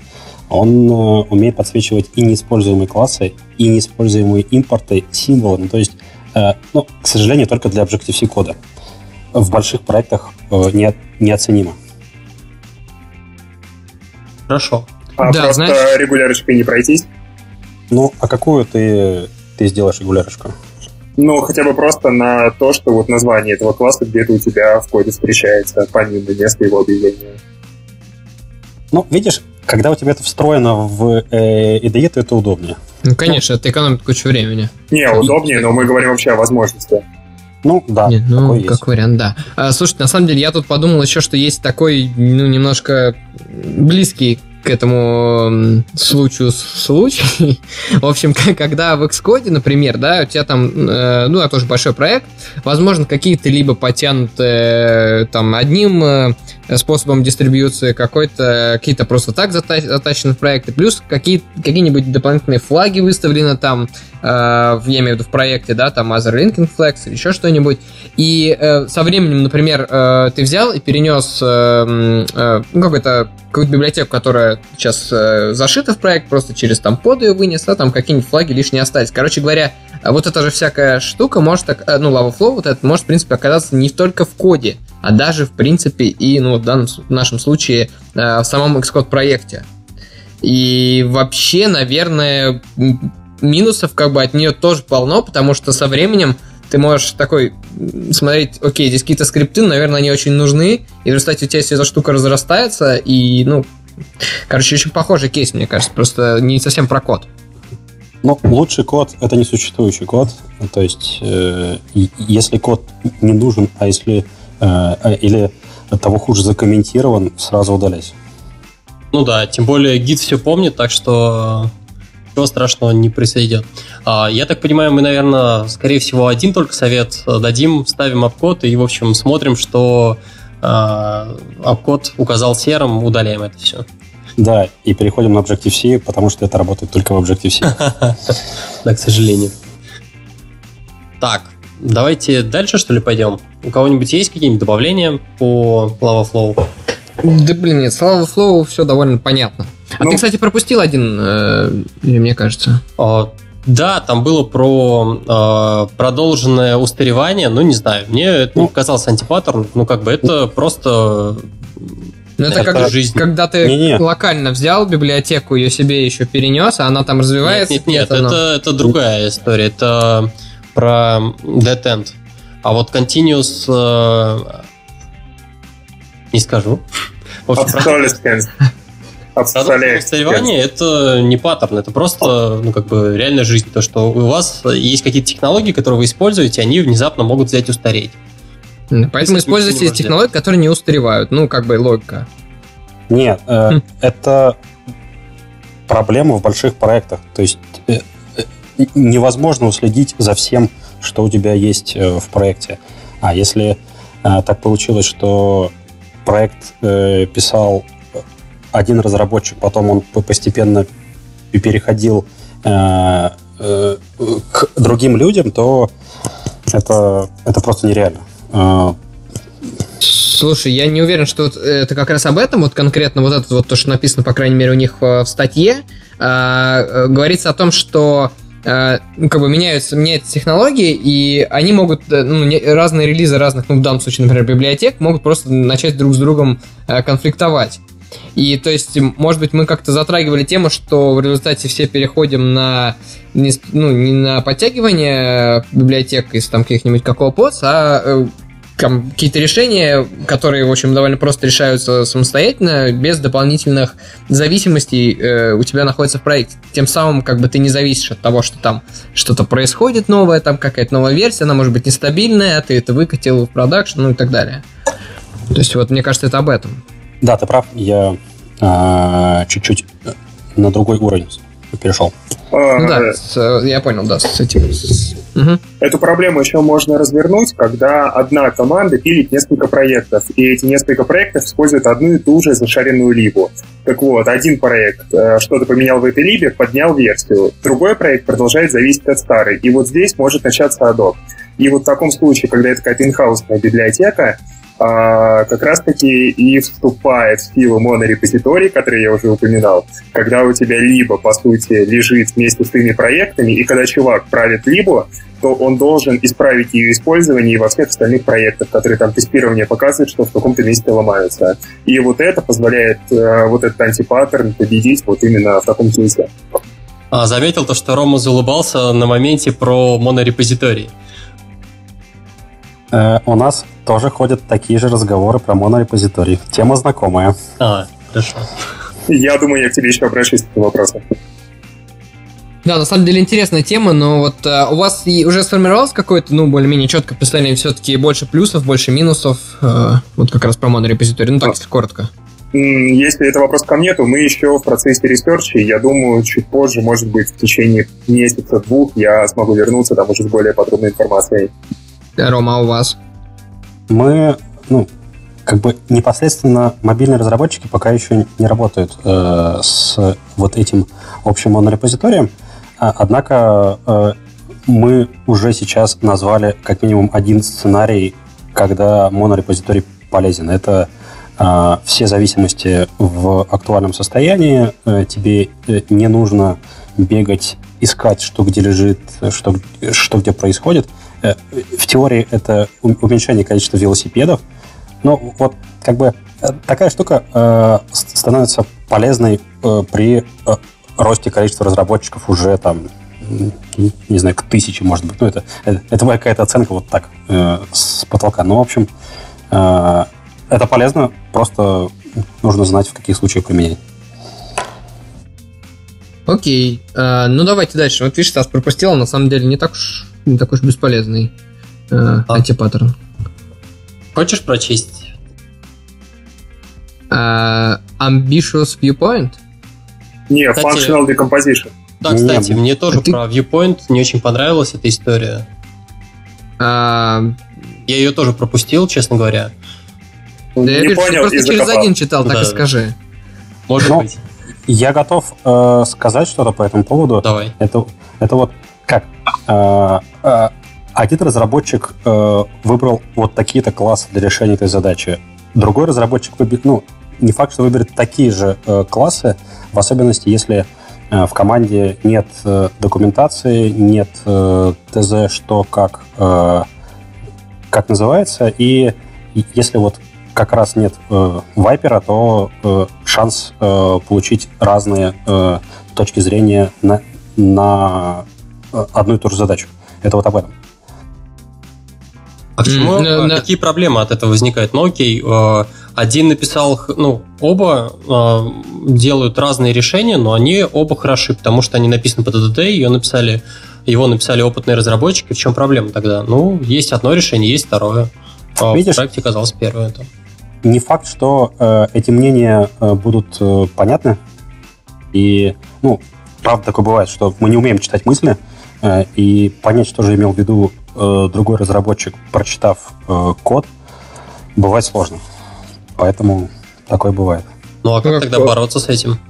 Ну, э, как бороться? Э, в команде устанавливается некий э, словарь терминов э, общих, э, которые имеют одно и то же значение во всех, э, ну, э, э, во всех головах разработчиков. Э, там, если есть шапка, то это означает, там, не знаю, navigation bar определенного вида э, и так далее. И, и, если есть э, термин feed, то это означает э, feed, это, не знаю, э, список постов. Ну, то есть вот, вот так вот.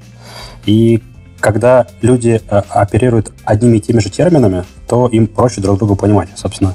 Поэтому и появились паттерны проектирования. Установить общий словарь терминов, чтобы люди понимали друг друга. Хорошо.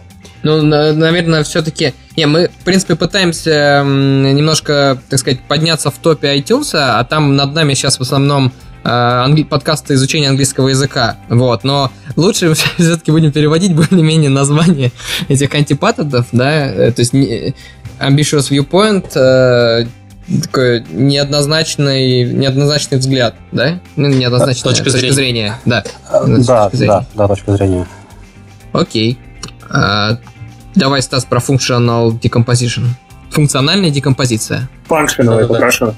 А, ну, вообще, как я понимаю этот антипаттерн, это когда у разработчика внезапно он, не знаю, проходит на курсере курс по Haskell или еще что-то, у него начинается функциональщина головного мозга. Привет, Валера.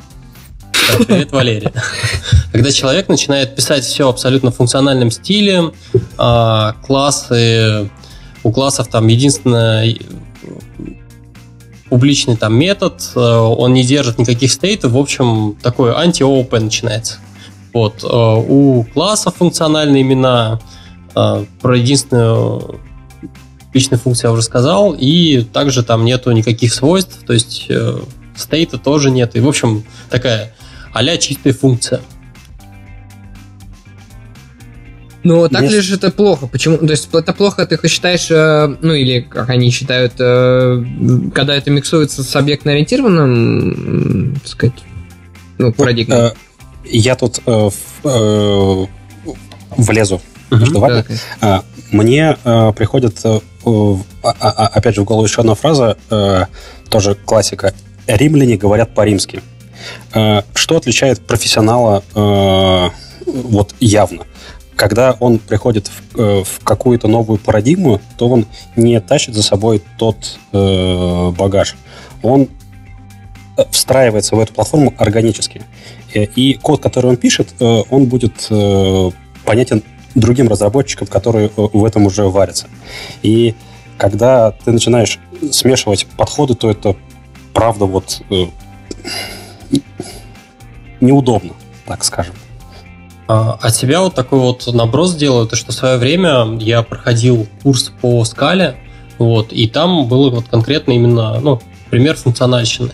И надо сказать то, что чтобы вообще писать э, а, код в функциональном стиле, мозг начинает немного по-другому работать. У тебя уже нету, так, сказать, каких-то точек захоронения в качестве там стейта, тебе нужно целиком и полностью продумать, э, э, как, как, в общем, ты будешь решать задачу. Там совсем по-другому мозг работает, и, а, опять же, в обратную сторону, наверное, должно происходить то же самое. Человек, который пишет в функциональном стиле, наверное, прийти к ООП, ему может быть, наверное, не так просто, хотя, не знаю.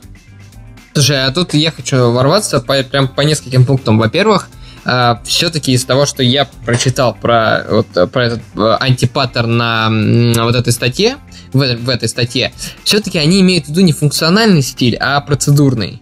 То есть, когда ты, если ты декомпозируешь по функциям, то есть ты, очень, ты вместо того, чтобы использовать объектно-ориентированную декомпозицию, ты начинаешь просто декомпозировать, э, э, ну, логику там, да, делить на какие-то такие юниты, ну, функциональные, в смысле, как процедурные, да, не функциональные.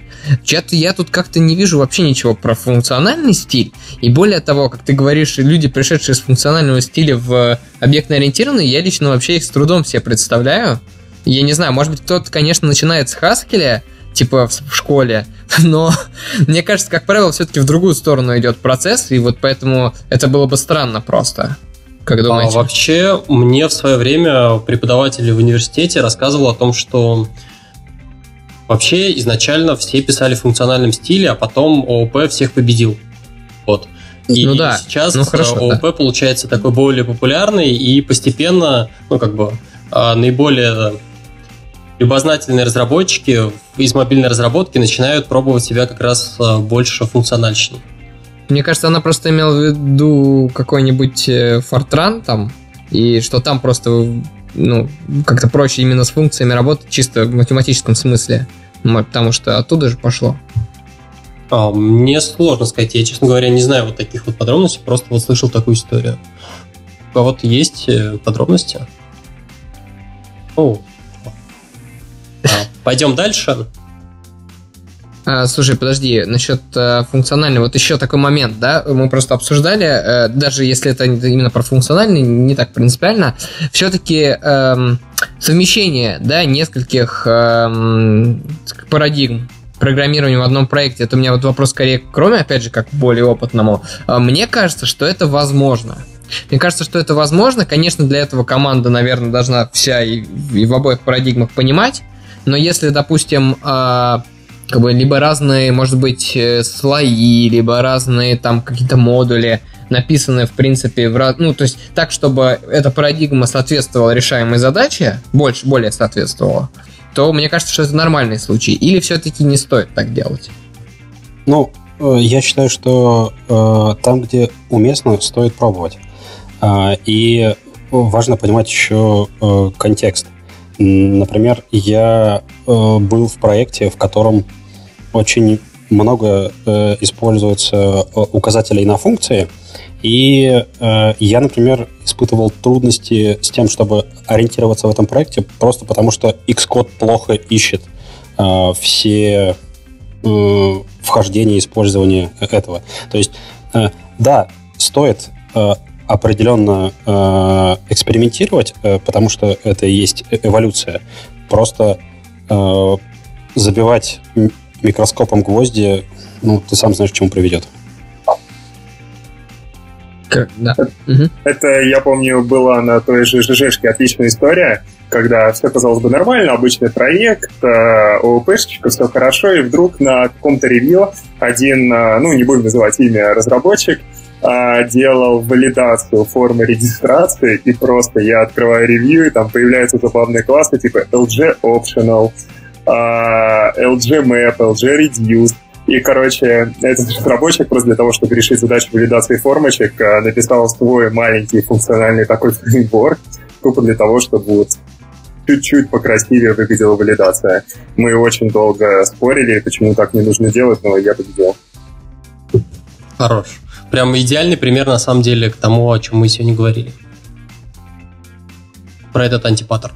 Ну что, дальше погнали. Следующий антипаттерн называется Poltergeist. Это класс, ответственность которого довольно сильно ограничена, с одной стороны. А с другой стороны, у него очень короткий жизненный цикл. Вот. Э, я когда задумывался о том, а что это может быть за класс, э, мне почему-то в голову пришли какие-то вспомогательные там э, модельки, я трудом представляю, в статье конкретно а, там говорится о том, что это stateless класс.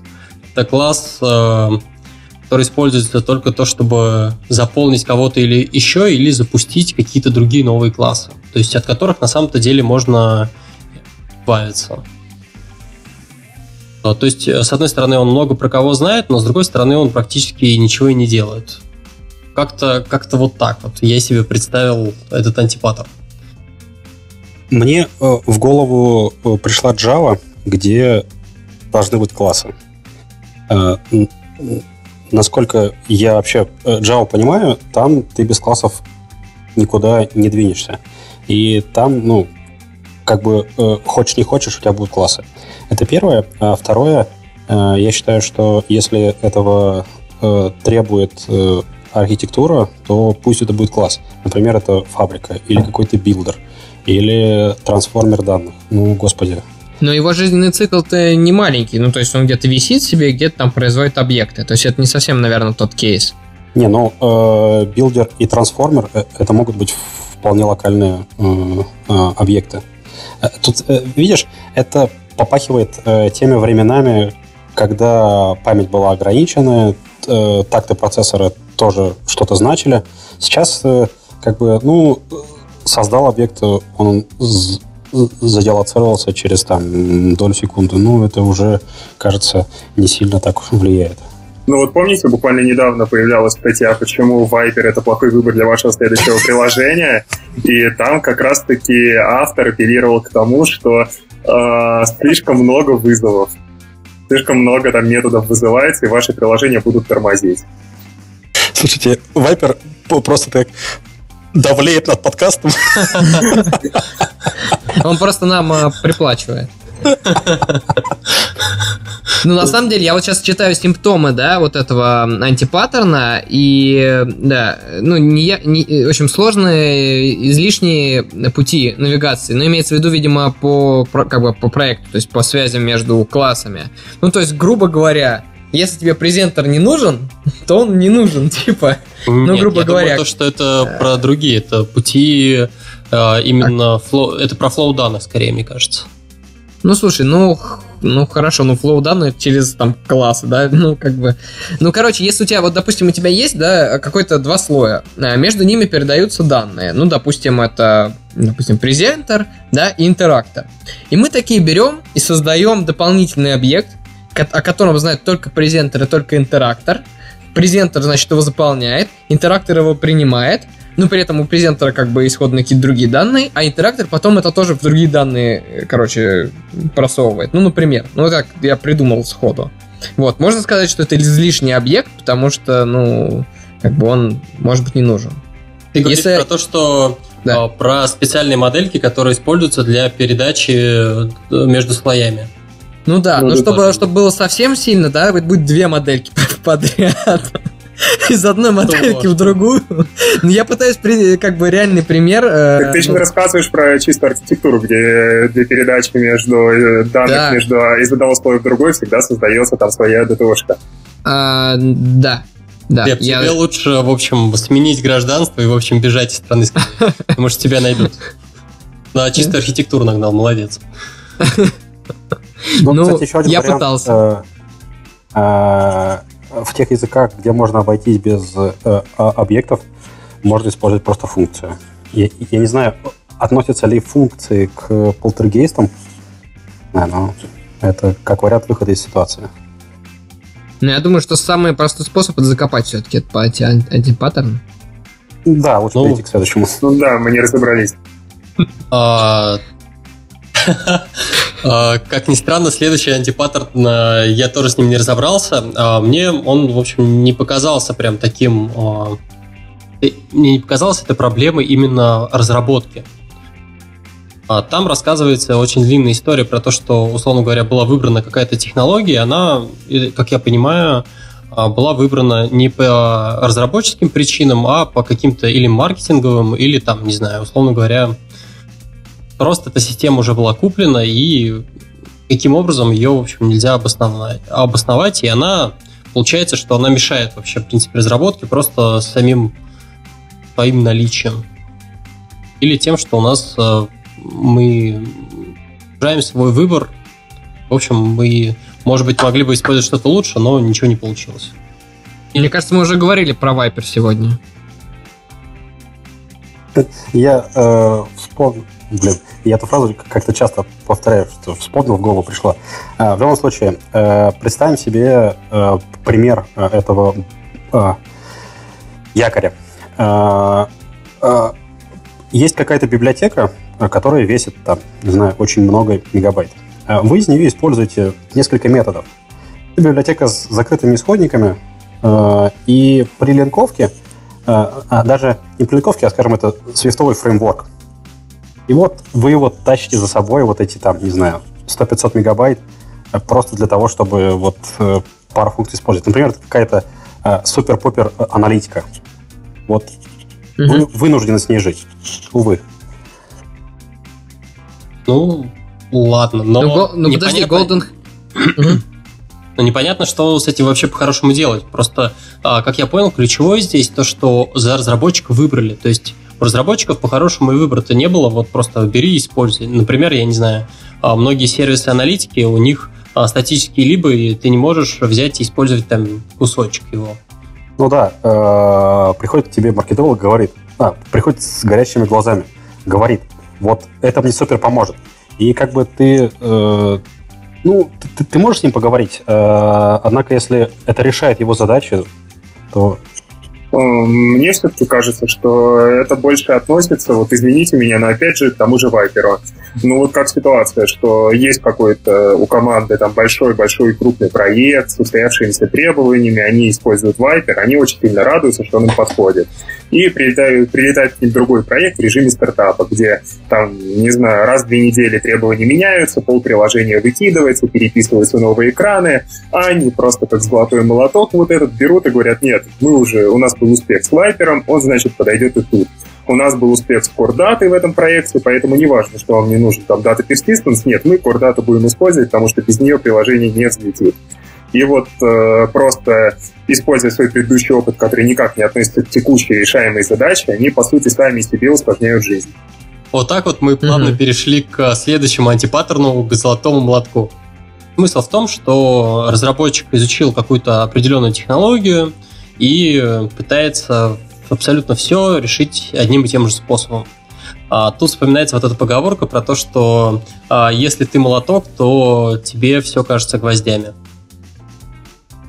Угу. Мне еще нравится, как у них э, анекдотично представлено, что этот паттерн, что наша база данных это наша архитектура. Ну, то есть, то есть, как бы следствие. Э, и еще один, да, случай, что типа а, может быть, нам не нужно использовать этот Excel макрос, макрос э, ну, после всего того, что произошло. Ну, то есть, да, когда кто-то э, уже долго использует одну и ту же там какую-то технологию, и уже, казалось бы, столько шишек набили, может быть, там что-то, ну, перепродумать, но нет, э, нет, будем использовать ту же самую. А, тут, тут прям в голову сразу же приходит как раз Вайпер и вот эта вот история про то, что а, хайп вообще про Вайпер поднялся, и, в общем, ты работаешь один, ты работаешь там, не знаю, ты даже на андроиде сидишь. В общем, в какая бы ни была команда, не в зависимости вообще ни от каких внешних обстоятельств, все, все используют Viper, я тоже буду использовать Viper. Вот, это на самом деле очень похоже на вот ту же самую историю. Ну, наверное, в каких-то действительно в многих случаях можно так сказать. Да, ну как бы совсем может Viper, наверное, тоже не, не надо закапывать. Или можно уже? Мы столько про него поговорили, можно уже и прикопать немного. А, второе, второй вариант, когда это вообще происходит, это когда команда мало взаимодействует с внешним миром. То есть у них... Э, я такой, наверное, с таким вот в целом встречался, когда команда, получается, она варится полностью в собственном соку, и они приходят к каким-то концепциям, и когда им предлагают какое-то новое решение, которое приходит извне, они э, отвечают на это то, что вот же работает, мы, в общем, всегда так делали и так далее. То есть они даже не задумываются, и любые попытки а, что-то поменять в решении или хотя бы как следует продумать его, они все отметаются. Ну и третий случай, который мне тоже кажется бывает, это когда разработчик э, просто он недостаточно опытный, и все. Он, условно говоря, одну конкретную задачу он может решить только одним из способов, и все. И, не знаю, или боится, или не может продумать какие-то другие варианты.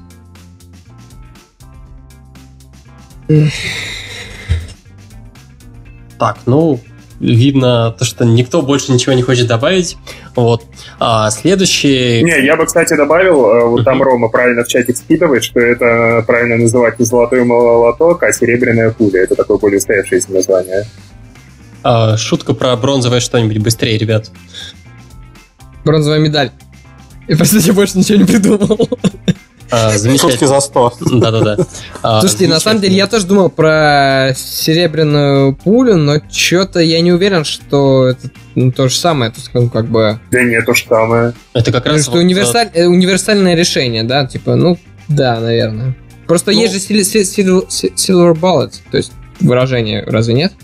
А, Почему и- это назвали? Я бы, я бы, наверное, сказал то, что серебряная пуля это как раз вот э, что-то недостижимое. То есть э, никто не говорит, то, что мы нашли серебряную пулю. То есть это какой-то, мне кажется, не- недостижимый момент. А золотой молоток это как раз вот осязаемая, это вот технология, которая уже пытается, в общем, забить все, что только можно. Поэтому мне кажется, это ну, не совсем подходит. Ну, да, да, да. Тут, э, если вчитаться в определение, то это вот что-то, что возводится на пьедестал. Вот, Мгм. Вот делаем. Мгм. А, Погнали к следующему антипаттерну. А, Мы про него уже сегодня немного поговорили. Это Dead End. А, Приводится такой пример, что есть какая-то общая библиотека или технология, она, в общем, подпиливается под собственные нужды. Но здесь автоматически возникает сразу же проблема, то что основной мейнтейнер, он, в общем, а, никаким образом не знает о том, что вы там у себя локально поменяли. А, Он продолжает развивать библиотеку, и в какой-то момент а, а, отличий становится настолько много, что уже а, невозможно эти изменения подмерживать в свою версию библиотеки, забирать, и в итоге это все заканчивается как бы тупиком. То, что твоя версия локальная, она приостанавливается в развитии, доезжает до тупика. Ну, кстати, у нас есть абсолютно реальный, мне кажется, пример э, на эту тему с э, Нимбусом, да, когда его года два назад, да, грубо говоря, форкнули, поправили там какие-то штуки, не помню какие, что конкретно, и в итоге два года он так или иначе постепенно развивался, а у нас нет. Ну, то есть официальный форк, э, не форк, а официальная библиотека развивалась более-менее по чуть-чуть, а мы, не знаю, наверное, потому что долго они pull реквесты опрувили, ну, в общем, забили на это дело. В результате у нас э, в проекте оказалась версия, ну, грубо говоря, на два года э, младше актуальной. Слушай, ну я бы не стал так говорить громко, что Nimbus активно развивался, и были какие-то Ну, новые версии. да. В нашем форке комитов было гораздо больше, чем а, в официальном репозитории с момента отхода от него. Ну, это в какой-то момент может быть, но если сейчас посмотреть, то там уже много, на самом деле. Ну, Много это три, да? ну не Это да. три, ну, ну, может, 30, ну, что-то такое, то есть там было. Ладно, про мертвых либо хорошо, либо никак. Да. Да, Закопаем стюардессу. Э, Давайте, не знаю, дадим какой-то совет из серии того, что перед тем, как э, жить на собственном форке, наверное, надо попытаться вначале продать это решение мейнтейнерам при помощи pull реквеста Так что давайте э, начинать, наверное, вначале с этого. И думать про open source все вместе. Главное думать. Да. Делать не обязательно.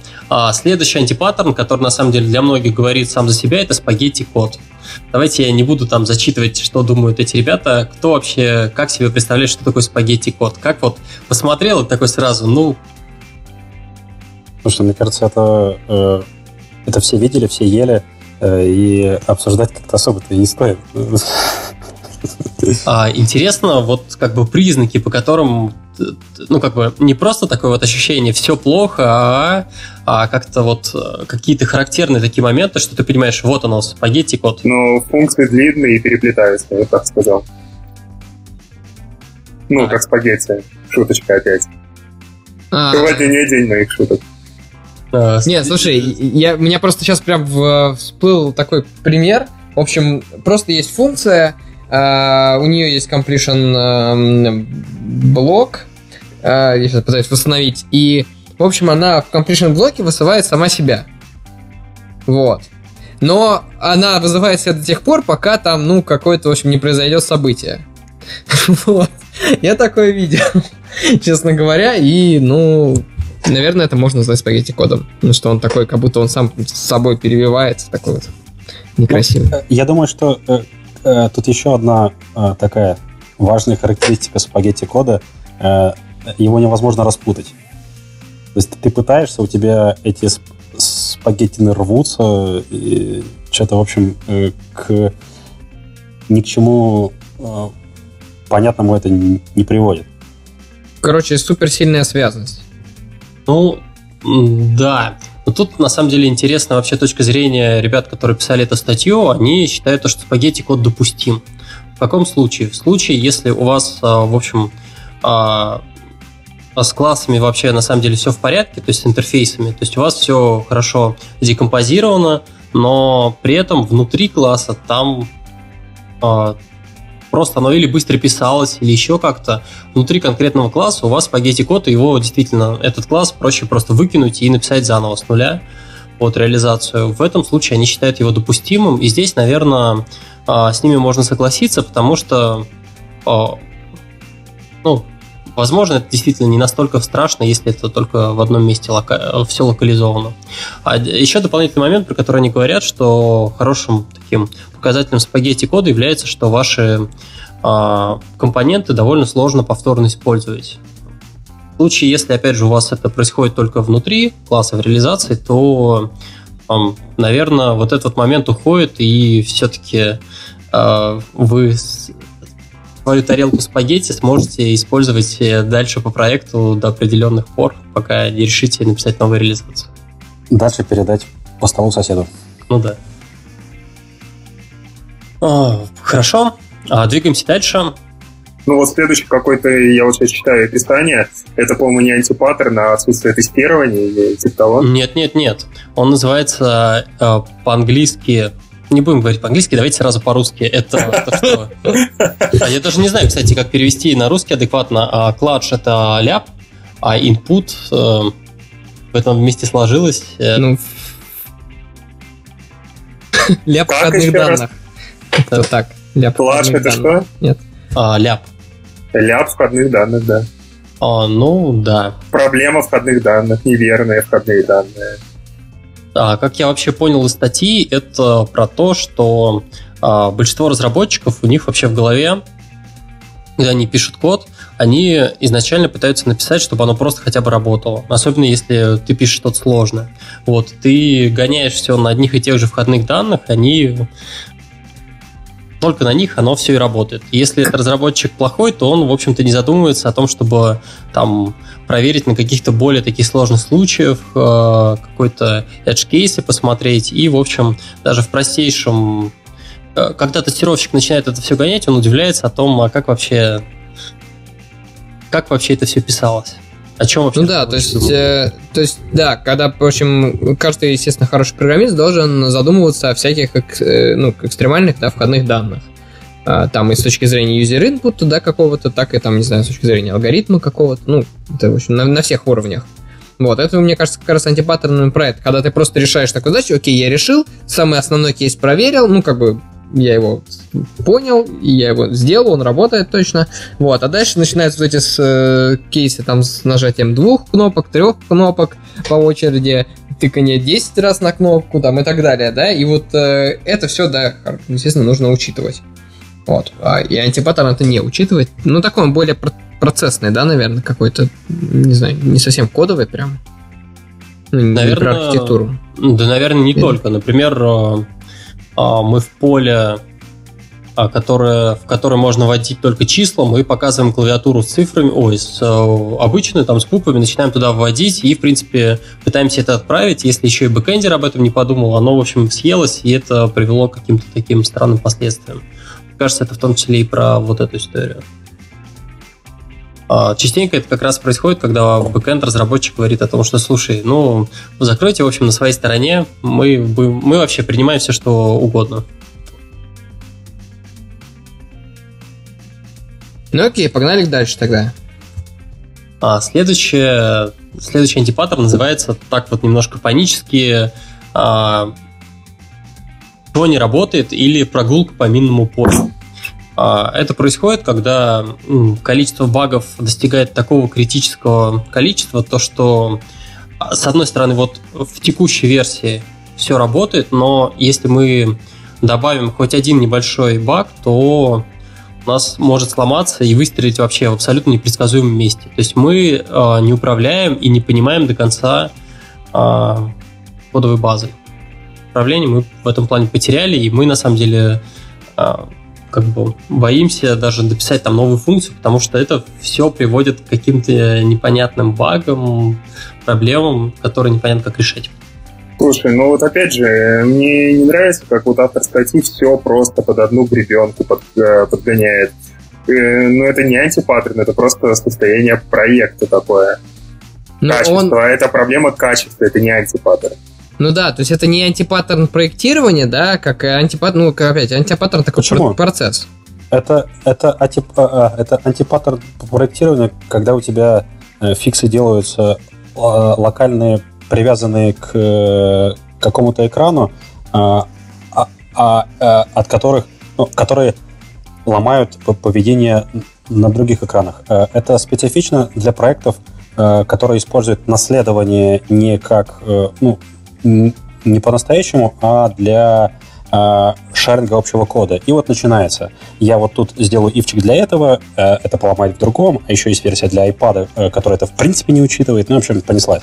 Так mm нет, смотри, это же все равно антипаттерном является не то, что а, большое количество багов и изменения в одном месте ломают другого. Это следствие использования антипаттерна какого-нибудь а, не знаю. Анти, анти, антипаттерна наследования. ну. Нет, не наследование, а неявной связанности. Да, неявная связанность это есть... общее состояние вот этого всего. Ну, вот, просто да, мне не нравится, очень... Что... Не, Егор, это все-таки как, может, как принцип, не только антипаттерн, это просто нечто ну, большее да, чем конкретный. То есть неявная связь может появляться в разных э, ипостасях. Ну, в частности, вот так, вот так, вот так можно посмотреть. Ну, я согласен э, с Егором, что что-то вот э, под конец э, э уже начинается э, то ли притягивание за уши. Ну, посты после автора. Да, да, да. Ну, скорее всего, он пытался придумать, какую из э, там секций это засунуть, софтверные, там, софтвер э, в разработку, в архитектуру или в менеджмент, и решил то, что, ну, это, короче, разра... ну, ближе к разработке, поэтому пусть там валяется. Ну, я думаю, тогда антипаттерн копипаст мы тоже можем не обсуждать. Он, в общем, довольно понятный. Ну, а... почему? Интересный вообще вопрос. А, нужно, в каком количестве копипасты является антипаттерном? То есть, условно, есть тулзы, которые позволяют посчитать э, процент дублирующегося кода в проекте. И вот что должно быть целью? Уменьшать количество дублирования до нуля или до какой-то такой относительной величины? То есть, а, вот это, мне кажется, довольно интересная тема. Mm.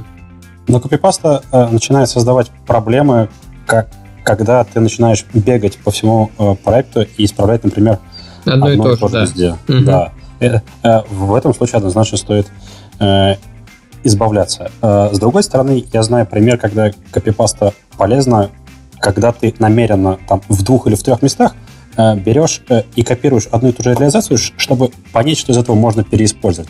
Возможно, чуть-чуть параметризовать, и это тебе как бы, ну, я, например, э, лучше понимаю, э, что вынести в общий код, когда вот я вижу явно дублирование. Вот тогда как просто помогает. Вот так. А, да, я вот э, продолжаю вот как раз вот эту тему, а, согласен, и получается то, что у нас есть вот один кусок кода, потом его копипаста, потом еще где-то, а потом мы начинаем немного вот эти вот куски подпиливать, вот, и в итоге рано или поздно мы как-то приходим плюс-минус тому, что этот код, получается, становится таким более-менее универсальным. Мы целиком продумываем, получается, все проблемы, какие у нас могут там возникнуть, и уже это можно выделить в отдельный компонент. Да, Ром?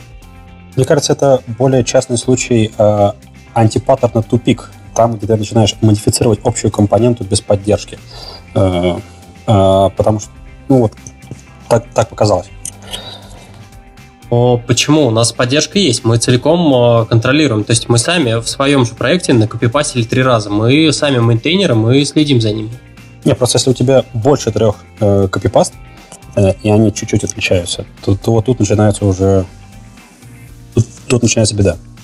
Ты считаешь, вот э, такое хорошее э, число, которое было получено, не знаю, эмпирическим, не эмпирическим путем, это три? Да, в моей голове это три. Окей, а как ты вообще из... подходишь к измерению вот этого количества дублирования? То есть это ты просто так методом ленинского пищера или какие-то инструменты используешь? Я называю э, это метод визуального сравнения. Э, вообще, э, пока ты работаешь над одной задачей и и это копипаста в рамках твоей текущей задачи, и потом когда ты заканчиваешь работу над этой задачей, и ты э, либо оставляешь это как есть, э, либо избавляешься от этого, окей. А, как, когда ты оставил копипасту в коде, забыл ее по request э, влили в мастер, и она начала там жить своей жизнью, вот тогда уже беда. Пока это вот ты, ты работаешь, окей. А вот, то есть ты такие моменты у себя в проектах даже не ловишь, да, что, допустим, какой-то другой разработчик взял копипастнул а, там из какого-то старого кода кусок в новый, ты, соответственно, на код-ревью никак не узнал о том, что это скопипащенный кусок, а не написанный им, и этот код пошел дальше в продакшн. Как вот отловить а, вот это вот дублирование? То есть ты ничем не пользуешься? Я нет, э, однако у меня есть э, способы, как от этого избавиться. Например, э, правильный, правильно настроенный процесс код-ревью, то, о чем ты будешь рассказывать, я думаю, он влияет на это. Второе, есть автоматический инструмент, который какой-то долей позволяет это делать. Однако, как бы в большом проекте, если у тебя мало пересечений между разработчиками, не очень возможно. Mm-hmm. А, я тут хотел набросить такую, а, наверное, интересную фразу, которую я слышал про то, что а, немного копипасты лучше дополнительного слоя абстракции. Да, я полностью согласен. Потому что мы возвращаемся к антипаттерну двоякая точка зрения, и э, как бы тебе показалось, что это будет э, вот так, а потом э, прилетает еще одно похожее требование, и оно не вписывается в эту абстракцию. И кажется, это вот в рамках числа 3 оно крутится. Хорошо. А, отдельно можно, наверное, поговорить про такие вот э, характерные формы для особенно э, Егор смеется, да, особенно для iOS-разработчиков, это Ray Вендерлих программирование, это когда... По-моему, только для тебя характерно. Стас живет на подписке. Фу, Рейвендрик живет на подписке Стас. Так. А, я называю это еще Stack Overflow программинг. Ну да, или вот Stack Overflow, соответственно, программирование. А, но тут, тут тоже такой вот вопрос. А, окей, ты не знал какое-то решение, ты это решение за Stack Overflow, потом ты его забираешь себе, и ты его э, причесываешь, чтобы оно соответствовало твоим гайдлайнам, ты его целиком полностью понимаешь, то есть этот код на самом деле принадлежит тебе уже. А, тут э, мне кажется, что особой проблемы уже нету. Он твой в этот момент, когда ты его понял. Не, ну да, тут как раз таки разговор идет о том, что ты переиспользуешь без понимания. Ну да. Ну, есть еще, не знаю, был, была недо, довольно уже, наверное, давно даже статья Hype Driven Development. Вот. Мне кажется, что это тоже можно назвать таким антипаттерном, пусть может быть, ну, он частично, наверное, архитектурный, потому что, как правило, хайп это все про что-то такое, либо про инструмент какой-то, либо про какую-то архитектуру, да, и когда, в общем, все усилия, значит, немножко перекрывается такая вот э, ан- аналитическая часть мозга и начинается такое вот э, больше э, как-то драйв, прикольно, надо бы сделать, надо бы заюзать, а потом выясняется, что значит он не гибкий инструмент, что он там еще что-нибудь не тестирован, ну и так далее. Вот. Надо Я... сначала подумать, прежде чем встраивать решение. А, Просмотри, тут на самом деле про подумать и потом встраивать, это, ну, это не работает такой подход, потому что разработчик подумал и такой, нет, это все равно круто, и мы встраиваем. А, вот, поэтому есть классный инструмент, который позволяет с этой штукой бороться, это техрадар. То есть, э, по сути, команда собирается в какой-то момент вместе и обсуждает, какие технологии они уже юзают в проде, это одна категория, какие технологии они активно исследуют и начинают внедрять в прод, Вторая категория, какие технологии они только постепенно изучают, читают про них, смотрят конференции. Вот как раз в эту категорию попадают хайповые штуки. Это третья. И от каких э, технологий они уже отказались по очевидным причинам и не будут их использовать. И вот а, так, наличие такого радара, оно а, позволяет выстроить четкий жизненный путь любой технологии. То есть мне прибегает разработчик и говорит, ой, знаешь, я услышал на конференции, что, короче, все теперь используют Viper, он решает все проблемы. И ты такой, ну, в этом квартале мы его помещаем в тест это вот категория изучения. Потом есть какие-то четкие критерии, что для того, чтобы он переместился в следующую секцию, нужно, чтобы в компании как минимум несколько человек в нем разобрались. Попробовали использовать его в домашних проектах, изучили плюсы и минусы, и только тогда он попадает в следующую категорию. И то он попадает не сразу в прод его встраивают, а в какие-то прям ограниченные куски и уже на него смотрят пристально еще какое-то время. И вот это позволяет, короче, вот этот хайп ограничить. Ну да, я назвал это обдумать. Ну, и я э, пришел э, к такому же э, мнению, э, пока ты сам не попробуешь э, технологию, нестись, э, сломя голову в ту сторону, ну, это неконструктивно. Абсолютно согласен. Ну, это, кстати, характерно для, наверное, не очень опытных разработчиков, что они пытаются как раз как можно больше технологий а, попробовать э, не на домашних каких-то проектах обкатать, а пытаются это притащить все как можно скорее на работу.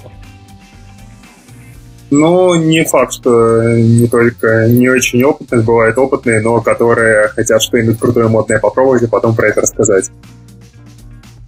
А дома? Ну, дома не так интересно. Одно дело, когда ты рассказываешь, вот, я попробовал, э, не знаю, React Native на домашнем проекте с двумя экранчиками, и другое дело, когда ты рассказываешь, что ты, там, не знаю, на React Native построил семейство банковских приложений. Ты на что намекаешь вообще? Не-не-не, ни на что. Понятно.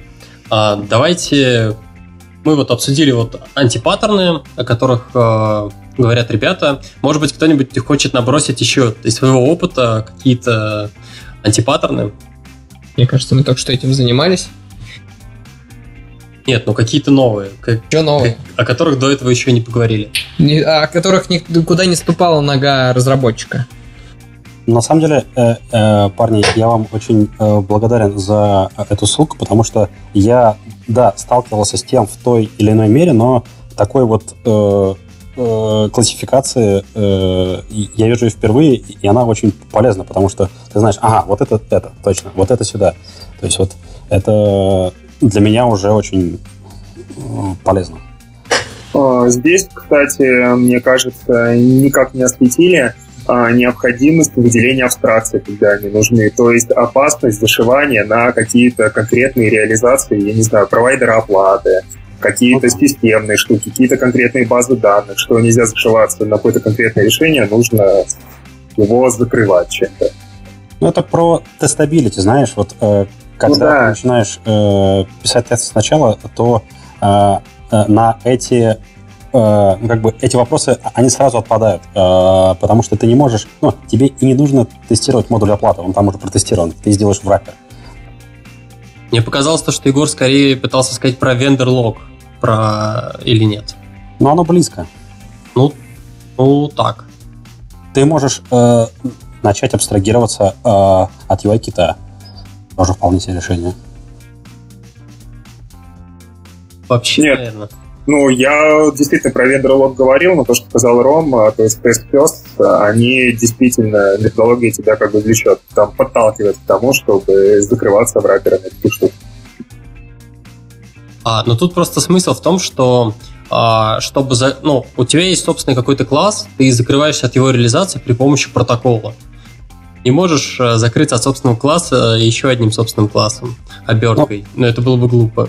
Здесь э, э, такой, э, такое правило, которого и, и, и я придерживаюсь. Э, если ты можешь э, имитировать его работу в тестах, э, и тебе э, для этого не нужен э, протокол, но оставь этот класс, э, класс как класс, и все. То есть в идеальном мире, на самом деле, э, ты начинаешь э, оборачиваться, э, а, не знаю, от сети, от диска, э, от UI. Вот э, там, где э, оно точно stateless. А, а внутри ты вполне можешь обходиться тем, что есть. Кстати, такой вот интересный вопрос. Э, может быть, у тебя был такой опыт, он меня довольно сильно мучает по поводу, э, как себя абстрагировать от core даты. А у э, э, Эванса э, в Domain Driven Design есть такая штука, называется репозиторий. Вот я бы э, это выкинул за протокол репозиторий, э, который бы тебе отдавал некий чистые, э, чистые структурки. А у тебя нет тогда опасения, зачем тогда вообще курдата? Почему не успевает? Мы же лишаемся абсолютно всех плюшек курдаты по там удобному управлению графами, по работе с полтами, которые там только в нужный момент будут подтягиваться. То есть, да, репозиторий это круто, но зачем курдата под ним? Ну, ты не лишаешься, э, потому что, как сказать, ля-ля-ля-ля-ля-ля. Я бы поговорил с тобой про конкретные э, примеры, где ты точно этого лишаешься. Но вот э, первая мысль, что нет, не лишаешься. А Fetch Result контроллер, например, как его сделать э, при помощи репозитория? Я так понимаю, это что репозиторий это все-таки такая вещь пассивная, то есть мы обращаемся, чтобы получить или записать какие-то данные. Да, вот это, э, э, это как раз та область, э, к которой я подхожу. А, а, она близка к реактивщине. То есть тебе репозиторий будет отдавать не объекты, а некий результат, на который ты подписываешься. Ну, то есть это уже не чистый репозиторий, а что-то такое более умное. Вот. Угу. Да, понятно, интересно. А, слушайте, э, у меня есть несколько вопросов, кроме просто по, по ходу дискуссии возникло, если вы не против. И вопрос, э, значит, такой. А, вот ты ну, за сегодняшний выпуск несколько раз рассказывал о том, что ты используешь практику ТДД, э, методологию. А, вопрос к тебе, э, насколько ты считаешь обоснованным, собственно, вот какой-то текущий проект брать и переводить, да, ну, продолжать его разработку уже с помощью ТДД, да, либо только новый начинать с этой методологией, а, и если, собственно, начинать, то как? А, процесс вот этой переключение в TDD First, он э, очень длительный и очень болезненный, э, потому что ты, ты перестраиваешь себя, это вот э, как примерно э, переключаться с объектно-ориентированного на функциональное. Э, и это однозначно повлияет на сроки. Э, первое время, пока ты учишься, у тебя сильно больше времени будет занимать э, а, а, а как же это протестировать, как это спроектировать. И, и мне в моей, э, в моей карьере э, повезло, что э, у меня выдалось некое затишье в работе, которое позволило мне больше времени уделить ТДД и самому собрать грабли, шишки и выработать свои подходы. И то, какую пользу тебе это дает, это колоссально. Ты, ты перестаешь бояться релизов. Ты делаешь рефакторинг, проверяешь долю секунды, все работает. И я даже, э, я первое время не верил. Вот э, у тебя тесты проходят, ты начинаешь э, к этому подписывать э, UI, ну, какой-нибудь э, простенький, и у тебя с первого раза все работает в симуляторе. Вау! Вот, вот э, э, э, если ты э, устал э, от того, что у тебя каждый релиз э, это боль, э, и у тебя там э, пара недель уходит на то, чтобы стабилизировать приложение, или а, ты просто хочешь поднять свой уровень, и вся команда хочет этого, а она нацелена на качество, самое время. Польза от этого будет огромная. Просто важно понимать, что это не быстро, это займет время, а купится это, увы, в среднесрочной и долгосрочной перспективе.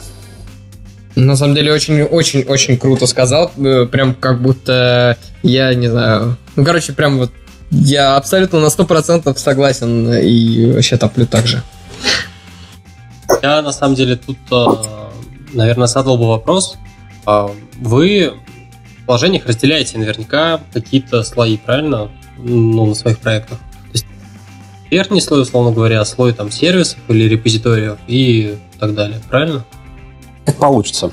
Э, видишь, э, когда многие э, проекты в Яндексе начинались, которые до сих пор живут, они начинались с тем уровнем опыта, который был на тот момент. Надо понимать, что в первую очередь iOS-разработка привлекала, как сказать, не чистых таких компьютер-сайенс разработчиков, которые про алгоритмы и так далее. Ребятам важно было вот классно что-то маленькое, небольшое сделать, запустить, вот, это вот их драйвило. Э, и а проекты, э, они э, как бы по большей части писались вот с таким мировоззрением. Годы шли, ты начал понимать, что проект разросся, у тебя ты перестаешь контролировать вообще, что происходит. Надо бы как-то задуматься, чтобы этого меньше происходило. Вот. И э, если ты стартовал проект из того времени, то там у тебя шансов, что все будет разбито по солиду, мало. Э, если я сейчас начинаю проект, то, естественно, там все будет э, enterprise. А я к чему вообще на самом деле этот вопрос задавал, потому что мне тоже на самом деле очень нравится ТДД, но э, мое мнение следующее, что по ТДД хорошо пишутся там сервисы, компоненты ниже, в общем, компоненты, которые много где переиспользуются. В случае с верхним слоем, с конкретными модулями, если там брать даже вайперовский модуль, казалось бы, там понятна ответственность, и пиши по ТДД не, хочу, но э, может быть, я недостаточно опытный разработчик, может быть, здесь есть все-таки какая-то проблема. Uh, у меня по ТДД верхний слой очень сложно получается писать, uh, потому что там слиж... сложно до конца себе вот представить о том, как... Uh, слишком часто, в общем, приходится менять протоколы.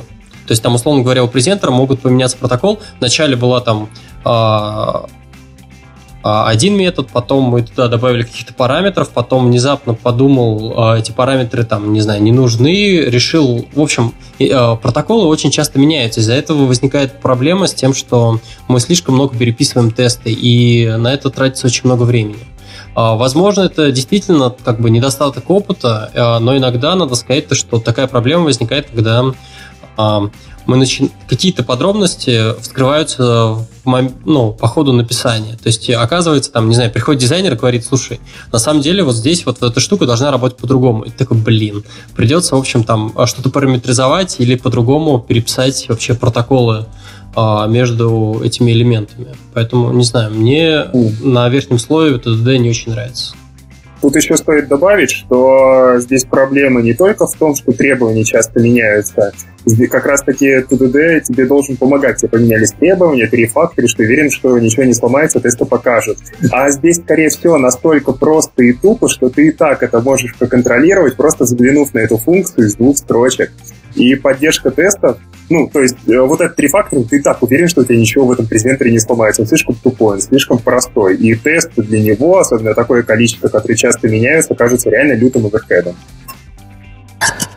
А, э, я, да, э, хотел, ну, э, хочу ответить в том же направлении, в котором э, и говорит Егор. Э, когда тесты ломаются, э, это повод задуматься, а, правильно ли спроектированы тесты. Ну, и тесты, на самом деле, это такой же код.